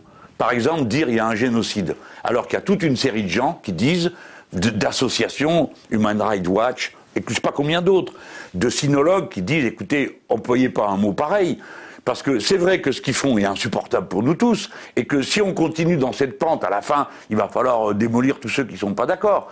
Mais utiliser un mot pareil, je, je crois que ceux qui ont décidé de voter ça hier sont des hypocrites. Pourquoi? Parce que les socialistes, est-ce qu'un seul jour, ils ont décidé d'arrêter les relations avec Pékin, avec, euh, euh, avec les Chinois Jamais, ils l'ont fait avant, et ils continuent maintenant. Et même les, responsables que nous avons vus hier à l'Assemblée continuent à entretenir, à travers par exemple la mairie de Paris, des relations euh, continuelles avec la Chine. Donc à quoi ça sert d'aller gesticuler en, prononçant des mots, si vous voulez, que quelqu'un dans une manif dit ah bah le génocide, je le comprends parfaitement, que quelqu'un qui a des liens personnels, affectifs, familiaux ou simplement de sympathie dise c'est horrible, c'est un génocide, je le comprends, mais quand vous êtes dans la sphère politique, s'il y a un génocide, alors on intervient pour l'arrêter. Comment? Militairement. Comment on a fait jusque-là? En Serbie, c'est bien ce qu'on a fait quand on nous a dit qu'il y a Attendez, laissez-moi finir parce que le, la ratiocination entre gens qui prononcent des mots sans mesurer les conséquences. Hein, alors, qui a envie d'aller faire? Quand il y a eu le, génocide au Rwanda, on est intervenu. Il y a eu l'ONU. Alors, on peut discuter tout ce qui s'est fait on peut tout discuter, mais c'est ça la réponse qu'on a fait. On n'a pas dit on va voter à l'Assemblée nationale un texte et ensuite on rentre à la maison pour faire la partie de canasta. D'accord? Non, mais bon, faut être sérieux avec les mots qu'on emploie. Si on veut gouverner, si on prétend gouverner, on ne dit pas n'importe quoi pour se faire. Alors, puis il faut voir avec qui on dit n'importe quoi. Comment le PS fait-il pour faire adopter une motion dans laquelle il dit que c'est un génocide avec la LREM partie au pouvoir qui lui ne fait strictement rien et qui dit d'ailleurs, hein, de toute façon il n'est pas question qu'on fasse quelque chose. Alors si vous voulez rien faire, pourquoi vous faites ça? Juste parce que de manière politicienne, vous voulez dire ah ben nous nous sommes dans la compassion et nous sommes prêts à dire n'importe quoi. Donc la question qui se pose à nous Français, c'est comment à la place qui est la nôtre, nous avons la capacité de dire aux Chinois écoutez, c'est pas comme ça qu'il faut faire. Nous ne sommes pas d'accord avec ça. Vous nous mettez dans une situation insupportable, parce que nous, nous voulons avoir des bonnes relations avec vous. Mais si vous procédez à des méthodes pareilles, on comprend que c'est vos affaires intérieures, on le comprend, mais entendez-nous, nous, parce que nous, on est vos clients, on vous achète toutes sortes de choses, parce que nous, on est vos amis, on vous méprise pas. Donc, et c'est ça le dialogue qu'il faut avoir, c'est qu'on... Alors, maintenant aussi, un peu balayons devant notre porte. Pourquoi ils font ça? Parce qu'ils pensent qu'ils vont se débarrasser des, djihadistes de cette manière-là. Voilà ce qu'ils pensent. Il l'a dit, il l'a dit. Mais alors, ben exactement. Eh bien, nous, ce qu'on peut dire, c'est que toutes les politiques de grossière répression des musulmans et de l'islam en général, au nom de la poignée de frappadingues qui font des attentats terroristes, débouchent toujours sur le même, le même échec. C'est-à-dire que vous donnez aux extrémistes la représentation politique qu'ils veulent avoir du grand nombre. Ne permettez pas que les djihadistes deviennent les représentants politiques des Ouïghours musulmans qui n'ont pas plus envie de faire sauter des bombes que la, plupart des gens qu'on connaît. Et aujourd'hui, dans le monde, partout, la réplique qui est faite contre le djihadisme, c'est de taper les musulmans. Et moi, je ne suis pas d'accord avec ça. Je l'ai dit en France et je le dis de la même manière, avec la même franchise aux Chinois. Je ne suis pas d'accord. Cette politique ne mène nulle part, sinon qu'à diviser les gens, à créer de la haine et à donner la représentation politique aux djihadistes. C'est une erreur totale, d'un bout à l'autre. Le dire comme je suis en train de le dire. Voyez-vous, je sais que je prends un risque parce qu'on me dit alors tu ne veux pas condamner, mais si je condamne.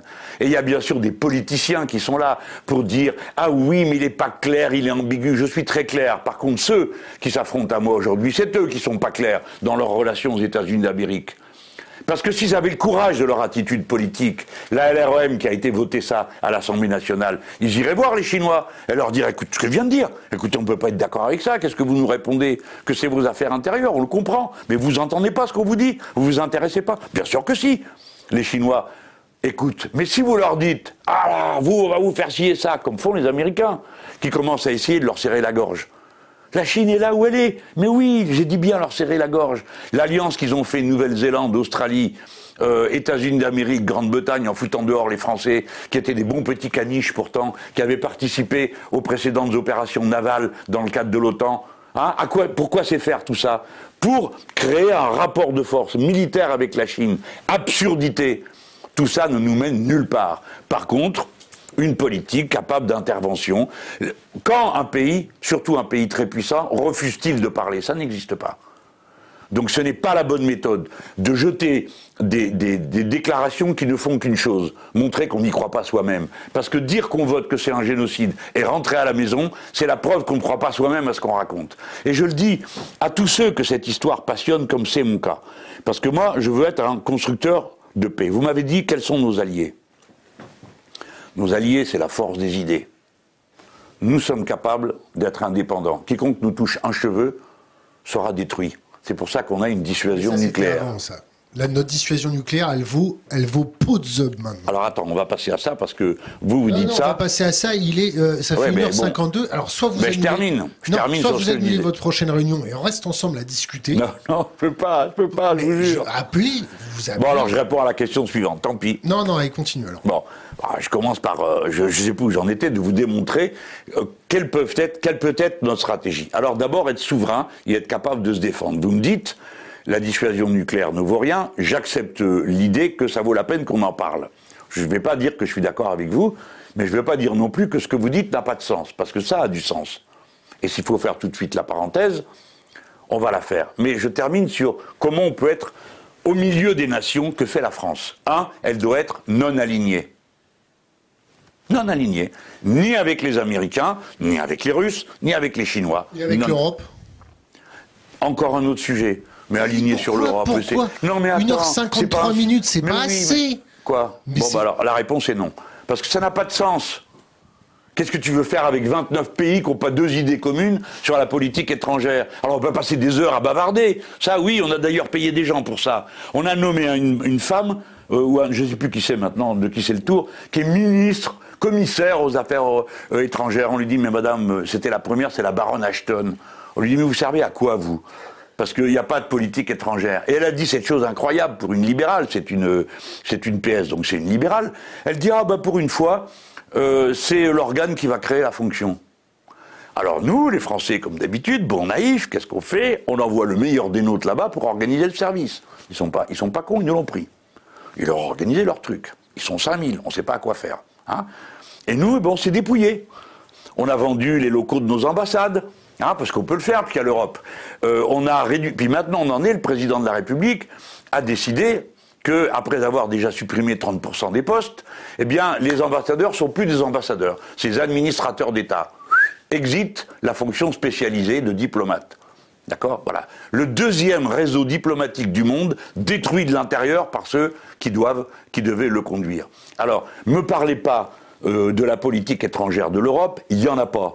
Et la défense européenne, c'est pas demain que vous la verrez. Parce que tout ce qu'ils sont capables de faire, c'est de faire les gentils wagons des États-Unis d'Amérique et de l'OTAN. Et nous, ici, on nous raconte des histoires. Alors, on se raconte toujours des histoires en France. Le couple franco-allemand, il y a de la libido, du roman et tout. Ça n'existe pas. Les Allemands eux-mêmes sont les premiers à dire, ça s'appelle un moteur. Ils connaissent mieux les moteurs que le couple, apparemment. Et eux, ils croient que c'est un moteur. Point final. Et c'est que des histoires comme ça. On se raconte qu'il va y avoir une défense européenne. Parce que nous, Français, depuis De Gaulle, on a pris l'habitude d'une défense indépendante. Mais les autres, ils savent même pas que ça existe. Vous avez vu les Polonais Ils sont passés du pacte de Varsovie à l'OTAN. Ils étaient fanatiques du pacte et maintenant fanatiques de l'OTAN. Qu'est-ce qu'on fait avec des gens pareils? Alors ils font ce qu'ils veulent. Je ne veux pas leur dire du mal. Mais moi, je ferai autrement. Je ne ferai pas comme ça. Un, nous nous défendons. Deux, dans le monde, notre puissance elle est ni militaire, ni même économique. La puissance de la France, c'est ce qu'elle représente.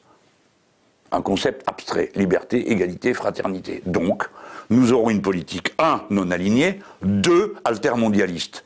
Que dirons-nous aux gens? Écoutez, un, il faut désarmer. Quoi Comment? Ben oui. Quand c'était l'Union soviétique, au moins on parlait de désarmer, maintenant on ne parle plus. Là, pour la première fois, les Chinois ont fait suer tout le monde, je ne sais pas combien de temps, ils ont fait une déclaration, les cinq en disant une guerre nucléaire ne peut pas être gagnée. Tout le monde s'en fout, personne n'a fait attention. Pourquoi ils disent ça Ils euh, comme des dingues. Hein. Non mais pourquoi ils disent ça? Parce qu'ils voient bien qu'ils sont en train de faire monter les tensions et que le premier qui perd son sang-froid et tout va sauter. Donc ils se disent une guerre nucléaire ne peut pas être gagnée. Bah, ah, en effet. Donc si une guerre nucléaire ne peut pas être gagnée, alors on pourrait peut-être commencer à remballer le matériel. Je propose que la France participe au traité pour l'interdiction des armes nucléaires en observateur. Nous avons nous-mêmes des armes, nous sommes d'accord pour désarmer. Mais on commence par ceux qui en ont le plus. Hein. Et puis on désarmera quand on en arrivera, nous. Nous, on a 280 ogives. Hein. ils en ont 6000. Bon, elle commence par un, et puis alors on fera aussi un effort. On va le faire d'autant plus facilement pour la raison que je vais vous expliquer. Mais je termine sur l'altermondialisme. Ça veut dire que nous, les Français, on va épauler, par exemple, les Boliviens qui demande que euh, on crée un, tribunal climatique international, comme il y a un tribunal pénal international. Nous allons nous euh, euh, animer une action politique internationale pour qu'il y ait un traité de non-prolifération des énergies carbonées. Voilà comment la France va être respectée parce qu'elle sera respectable. On ne dira pas, vous les Français, on vous connaît. Vous arrivez, vous racontez des grands trucs sur la République, la liberté et tout le reste, et après vous nous vendez des armes pour aller casser la figure du voisin d'à côté. Donc, moi je crois à la puissance française de cette manière-là. La dernière fois qu'on a été en guerre contre tout le monde, Hein, c'est-à-dire après la guerre, euh, euh, la, Grande Révolution, je parle pour des idées. La dernière fois qu'on était en guerre contre tout le monde, bon, on était mal, c'était la Deuxième Guerre mondiale. D'accord? Et qui nous a tiré d'affaire? Ceux qui résistaient. Et les Russes. Mais ici, l'honneur, qui c'était Hein. Alors, ça, c'est pour la diplomatie altermondialiste. Moi, je crois à ça, à la force de la France comme ça. En plus, en mettant en partage. Allez hop, au lieu de dire des bonnes phrases à l'Afrique, comme fait M. Macron, après avoir demandé à un président de la République euh, au Burkina s'il allait réparer la, clim, hein, au lieu de faire des discours en général, j'irais des choses concrètes. Vous êtes fait voler le 19e siècle à cause de l'esclavage. Vous êtes fait voler le 20e siècle à cause de la colonisation. Je vous propose quelque chose, parce qu'à nous tout seuls, on n'y suffira pas. Faisons une université francophone de l'espace, des métiers de l'espace. On partage avec vous. Faisons une université francophone des métiers de la mer. On partage. Vous verrez si on ne sera pas une grande puissance, beaucoup plus qu'à faire les marioles derrière les Américains. Alors, votre dissuasion maintenant, venons-y. Alors, je suis honnête, je prends pas en traite. Euh, il est 20h59, ça fait 1h59 qu'on discute. Bon, on arrête dans un quart d'heure, le temps qu'il me faut pour la dissuasion, d'accord? Donc, si ça. J'en demande pardon à ceux qui nous écoutent que Et ça donc, intéresse, il s'il en reste quelques-uns. Il faut passer un. Oui, il en reste combien là? Montre-moi, on est 15 000, on va dire comme ça. 16 000. On est 16 000. C'est bien, non? Euh, c'est pas mal. Il va falloir prendre un deal avec la communauté de revenir pour deux raisons. Un, vous nous avez planté il y a deux mois et demi pour aller faire 6 minutes chez TF1. Eh, ça te fait marrer, moi ça me fait pas marrer. Ben moi non plus, parce que j'ai dit comment ça se fait que c'est interview veut plus de moi? Mais quoi? Ah bah, Qui c'est qui a dit ça? Eh ben moi, depuis la dernière fois que j'étais venu ici, j'étais enchanté. Bon allez, on, on avance parce que D'accord, sinon. on euh, avance. Donc on prend un deal avec la communauté, il va falloir revenir pour parler plus de géopolitique. Promis. Promis? Promis. D'accord, j'accepte. Non mais promis et, et avant la présidentielle, si Avant vous la voulez bien. présidentielle. Oui, je reviens. Eh, eh, on finit sur la Vous dissuasion. savez que ça m'intéresse de parler de ça. Mais je suis trop content bien. de pouvoir en parler, on n'en parle jamais. On peut jamais en parler nulle part. Il n'y a qu'ici que j'ai pu avoir le temps de m'exprimer il y a deux ans, et là, comme je suis en train de le faire, sans être interrompu toutes les deux secondes, qu'on me dise allez plus vite et je sais pas quoi. C'est moi qui dis plus vite pour une fois. La dissuasion. On en reparle, on n'en parle pas, on continue, on continue pas, on passe à un autre sujet. Je voudrais qu'on parle de la primaire populaire. On en parle maintenant, on en parle après. Bernie Sanders, la primaire populaire, il s'est affronté. Il a affronté la primaire populaire. Le mec au Chili, il est passé avec 56% face à un nazi. Il est passé par la primaire populaire. Non, mais bon. Non? Franchement, attends, on va parler de sujets sérieux, on s'en fout de ça, euh, la primaire populaire. Non, le sujet. 300 000 électeurs. hein. Oui, oui, moi aussi, bah d'accord. Mais alors, euh, moi, il y en a autant qui ont parrainé ma candidature, donc la discussion est close. Je vois pas l'intérêt que ça apporte à cette Question discussion. Internet. Bonjour Monsieur Mélenchon, quels sont, selon lui, le meilleur argumentaire pour amener les abstentionnistes sur le chemin de la citoyenneté? Ils n'ont jamais cessé d'y être. Ils sont citoyens comme nous tous. Ils ont décidé que ça valait plus la peine parce qu'on se foutait d'eux. Parce qu'en 2005, ils ont voté non, on a dit on a très bien compris, c'est oui. Parce qu'ensuite, ils ont élu un socialiste qui leur a dit mon ennemi c'est la finance, et ensuite il s'est mis entièrement au service de la finance. Ensuite, ils ont élu un jeune homme qui leur disait avec moi ça va être la révolution, tout le monde va être libre, vous allez pouvoir exprimer votre créativité, du pipeau. Bon, donc faut comprendre que les gens ont des raisons de ne plus avoir confiance. Et puis deuxièmement, la manière de ramener tout le monde dans le combat, c'est d'avoir un objet au combat. Moi, je me rappelle, je me retrouve à mon âge en train de redéfendre un mot d'ordre que je défendais quand j'avais 20 ans, qui était la retraite à 60 ans. Et les gens disaient, on n'y arrivera pas, mais c'est bien que vous en occupiez. Et on l'a fait. Bon. Mais je veux venir, pardon, excusez-moi d'y revenir, au moins pour cette question de géopolitique, qui est la question de la dissuasion. Je vous supplie de comprendre que c'est une question très importante. Si vous n'êtes pas défendu, vous dépendez des autres. Vous pouvez trouver ça très bien, pas moi. Aujourd'hui, il y a un doute. La dissuasion des Français, vous avez compris le concept de dissuasion, c'est si tu me touches, je casse tout. Alors, virgule, euh, faut d'abord que tu me touches. Donc c'est une défense posthume. En France, un coup au but, on n'est plus là. Un coup au but sur la centrale de nos gens. Un coup au but dans la vallée du Rhône. Terminé, il n'y a plus de France. Donc c'est gravissime. Toute notre affaire repose sur la dissuasion. Si vous êtes sûr que je casse tout, vous vous direz, euh, bon, peut-être que ça peut attendre de leur taper dessus. Grâce à ça, on est en paix. Pour que ça marche, il faut que l'outil puisse pas être anticipé, Le vecteur. le vecteur. On avait des fusées mises au plateau d'Albion. On les a enlevées parce que, bon, quand même, là, c'était trop simple. On a maintenant des avions et des sous-marins. On a quatre sous-marins et une flottille d'avions qui peut porter la bombe. Je dis rien des avions qui portent la bombe, je m'en concentre pour l'instant sous les sous-marins, qui est l'arme la plus perfectionnée que nous avons dans ce domaine, qui n'est pas facile à intercepter. Je ne dis pas que c'est facile d'intercepter un avion euh, français, mais tout le monde comprend que c'est plus facile d'intercepter un avion que d'intercepter un sous-marin, aussi longtemps que, un, on ne le voit pas, deux, on l'entend pas. Si on le voit depuis l'espace, ou si on l'entend parce qu'il y a des câbles et qu'on l'entend de X manière, tout ça ne sert plus à rien. C'est-à-dire que vous êtes en train d'acheter des arbalètes à l'époque du fusil. Alors c'est sympa, vous pouvez avoir les meilleures arbalètes du monde, mais ça sert à rien. Là, on, est- on peut être dans cette situation. C'est pour ça que je veux qu'on en parle. Je ne suis pas en train de dire ça ne marche plus. Je vous dis juste, ne me prenez pas pour quelqu'un qui n'est pas capable de comprendre que quelque chose a changé. Comment je le sais? Comment Nord-Coréens. C'est même pas les Coréens. Si, si, les Nord-Coréens, missiles, missiles hypersoniques, ils font un star, un, star ils, font, ils tirent à la verticale, ils crament tous les satellites, on retourne tous à l'âge de pierre. Ouais, tout le monde l'a fait et ça vole à plusieurs. Euh, on sait même plus d'où il arrive. Mais attends, tu vas voir. Oui, non, c'est pas l'objet hypersonique, c'est le tir depuis la Terre sur le satellite.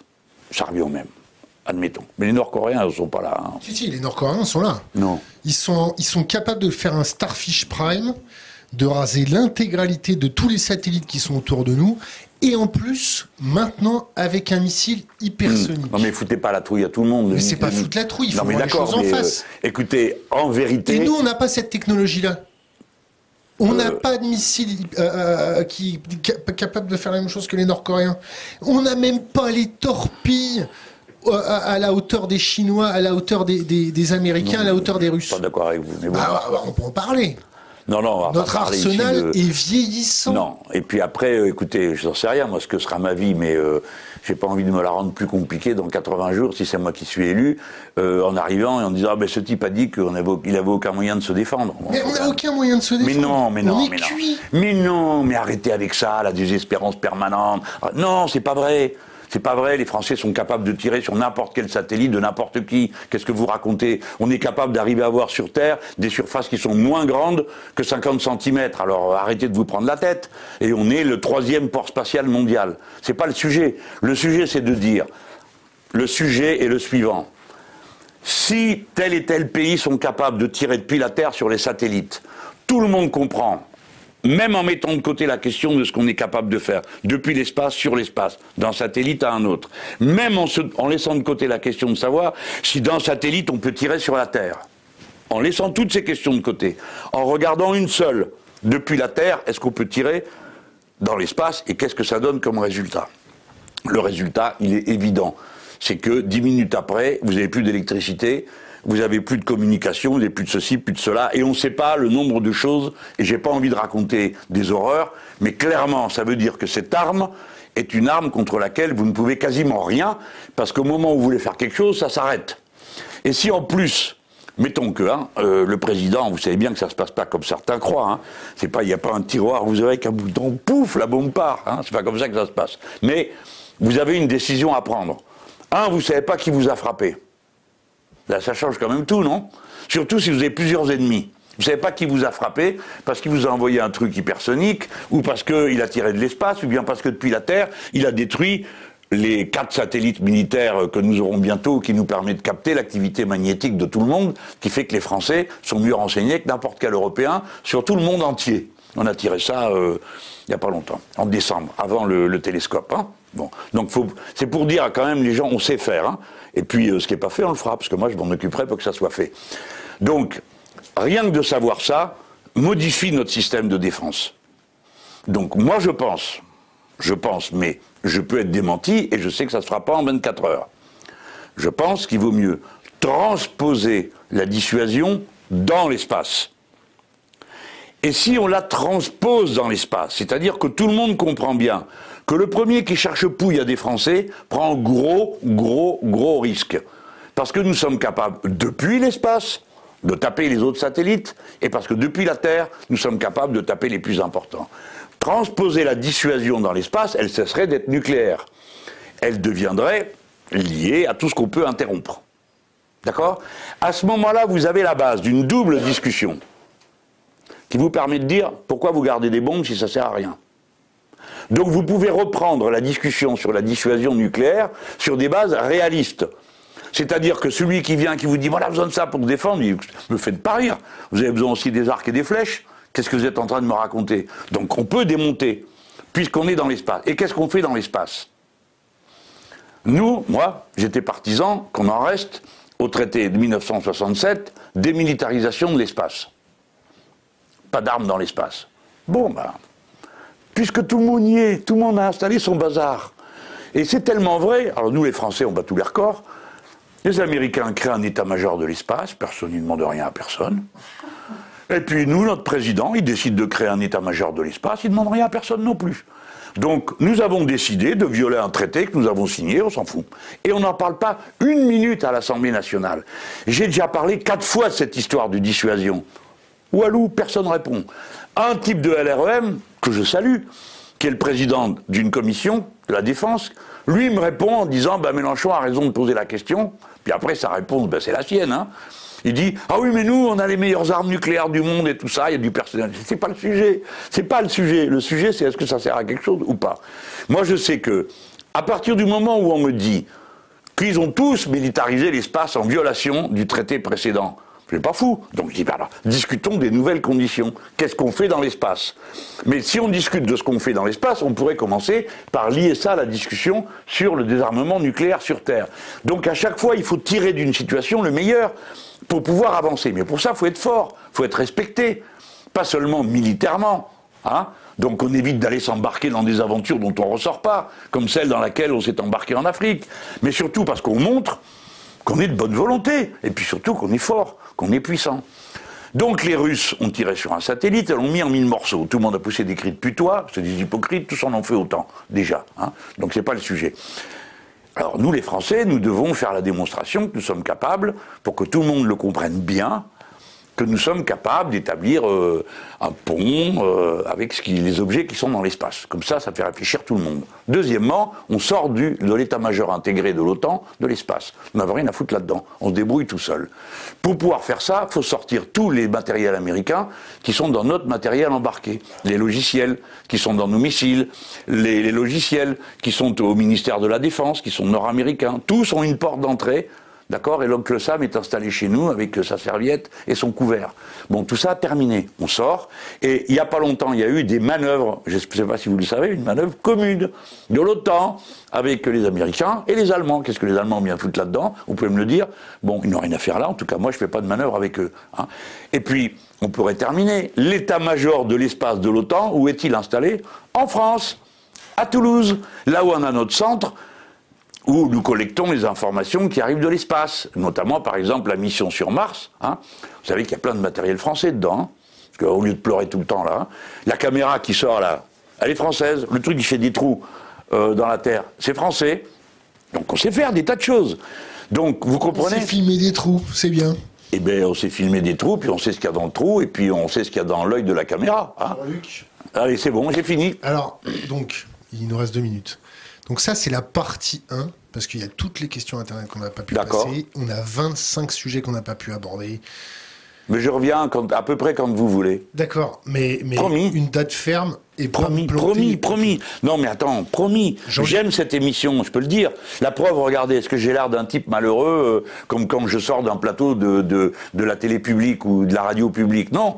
hein euh, euh, on, met à brut, euh, pas les livres, pas les conseils pour les générations. On réservera ça pour la deuxième partie. quel sujet il y aura ah mais non, mais on donne pas les sujets. D'accord. Mais il faut qu'on parle du, hacking, c'était un bon sujet. Jean-Luc Mélenchon, merci. C'est moi, vous tous, merci pour votre terrible patience de m'écouter parler sans fin comme ça.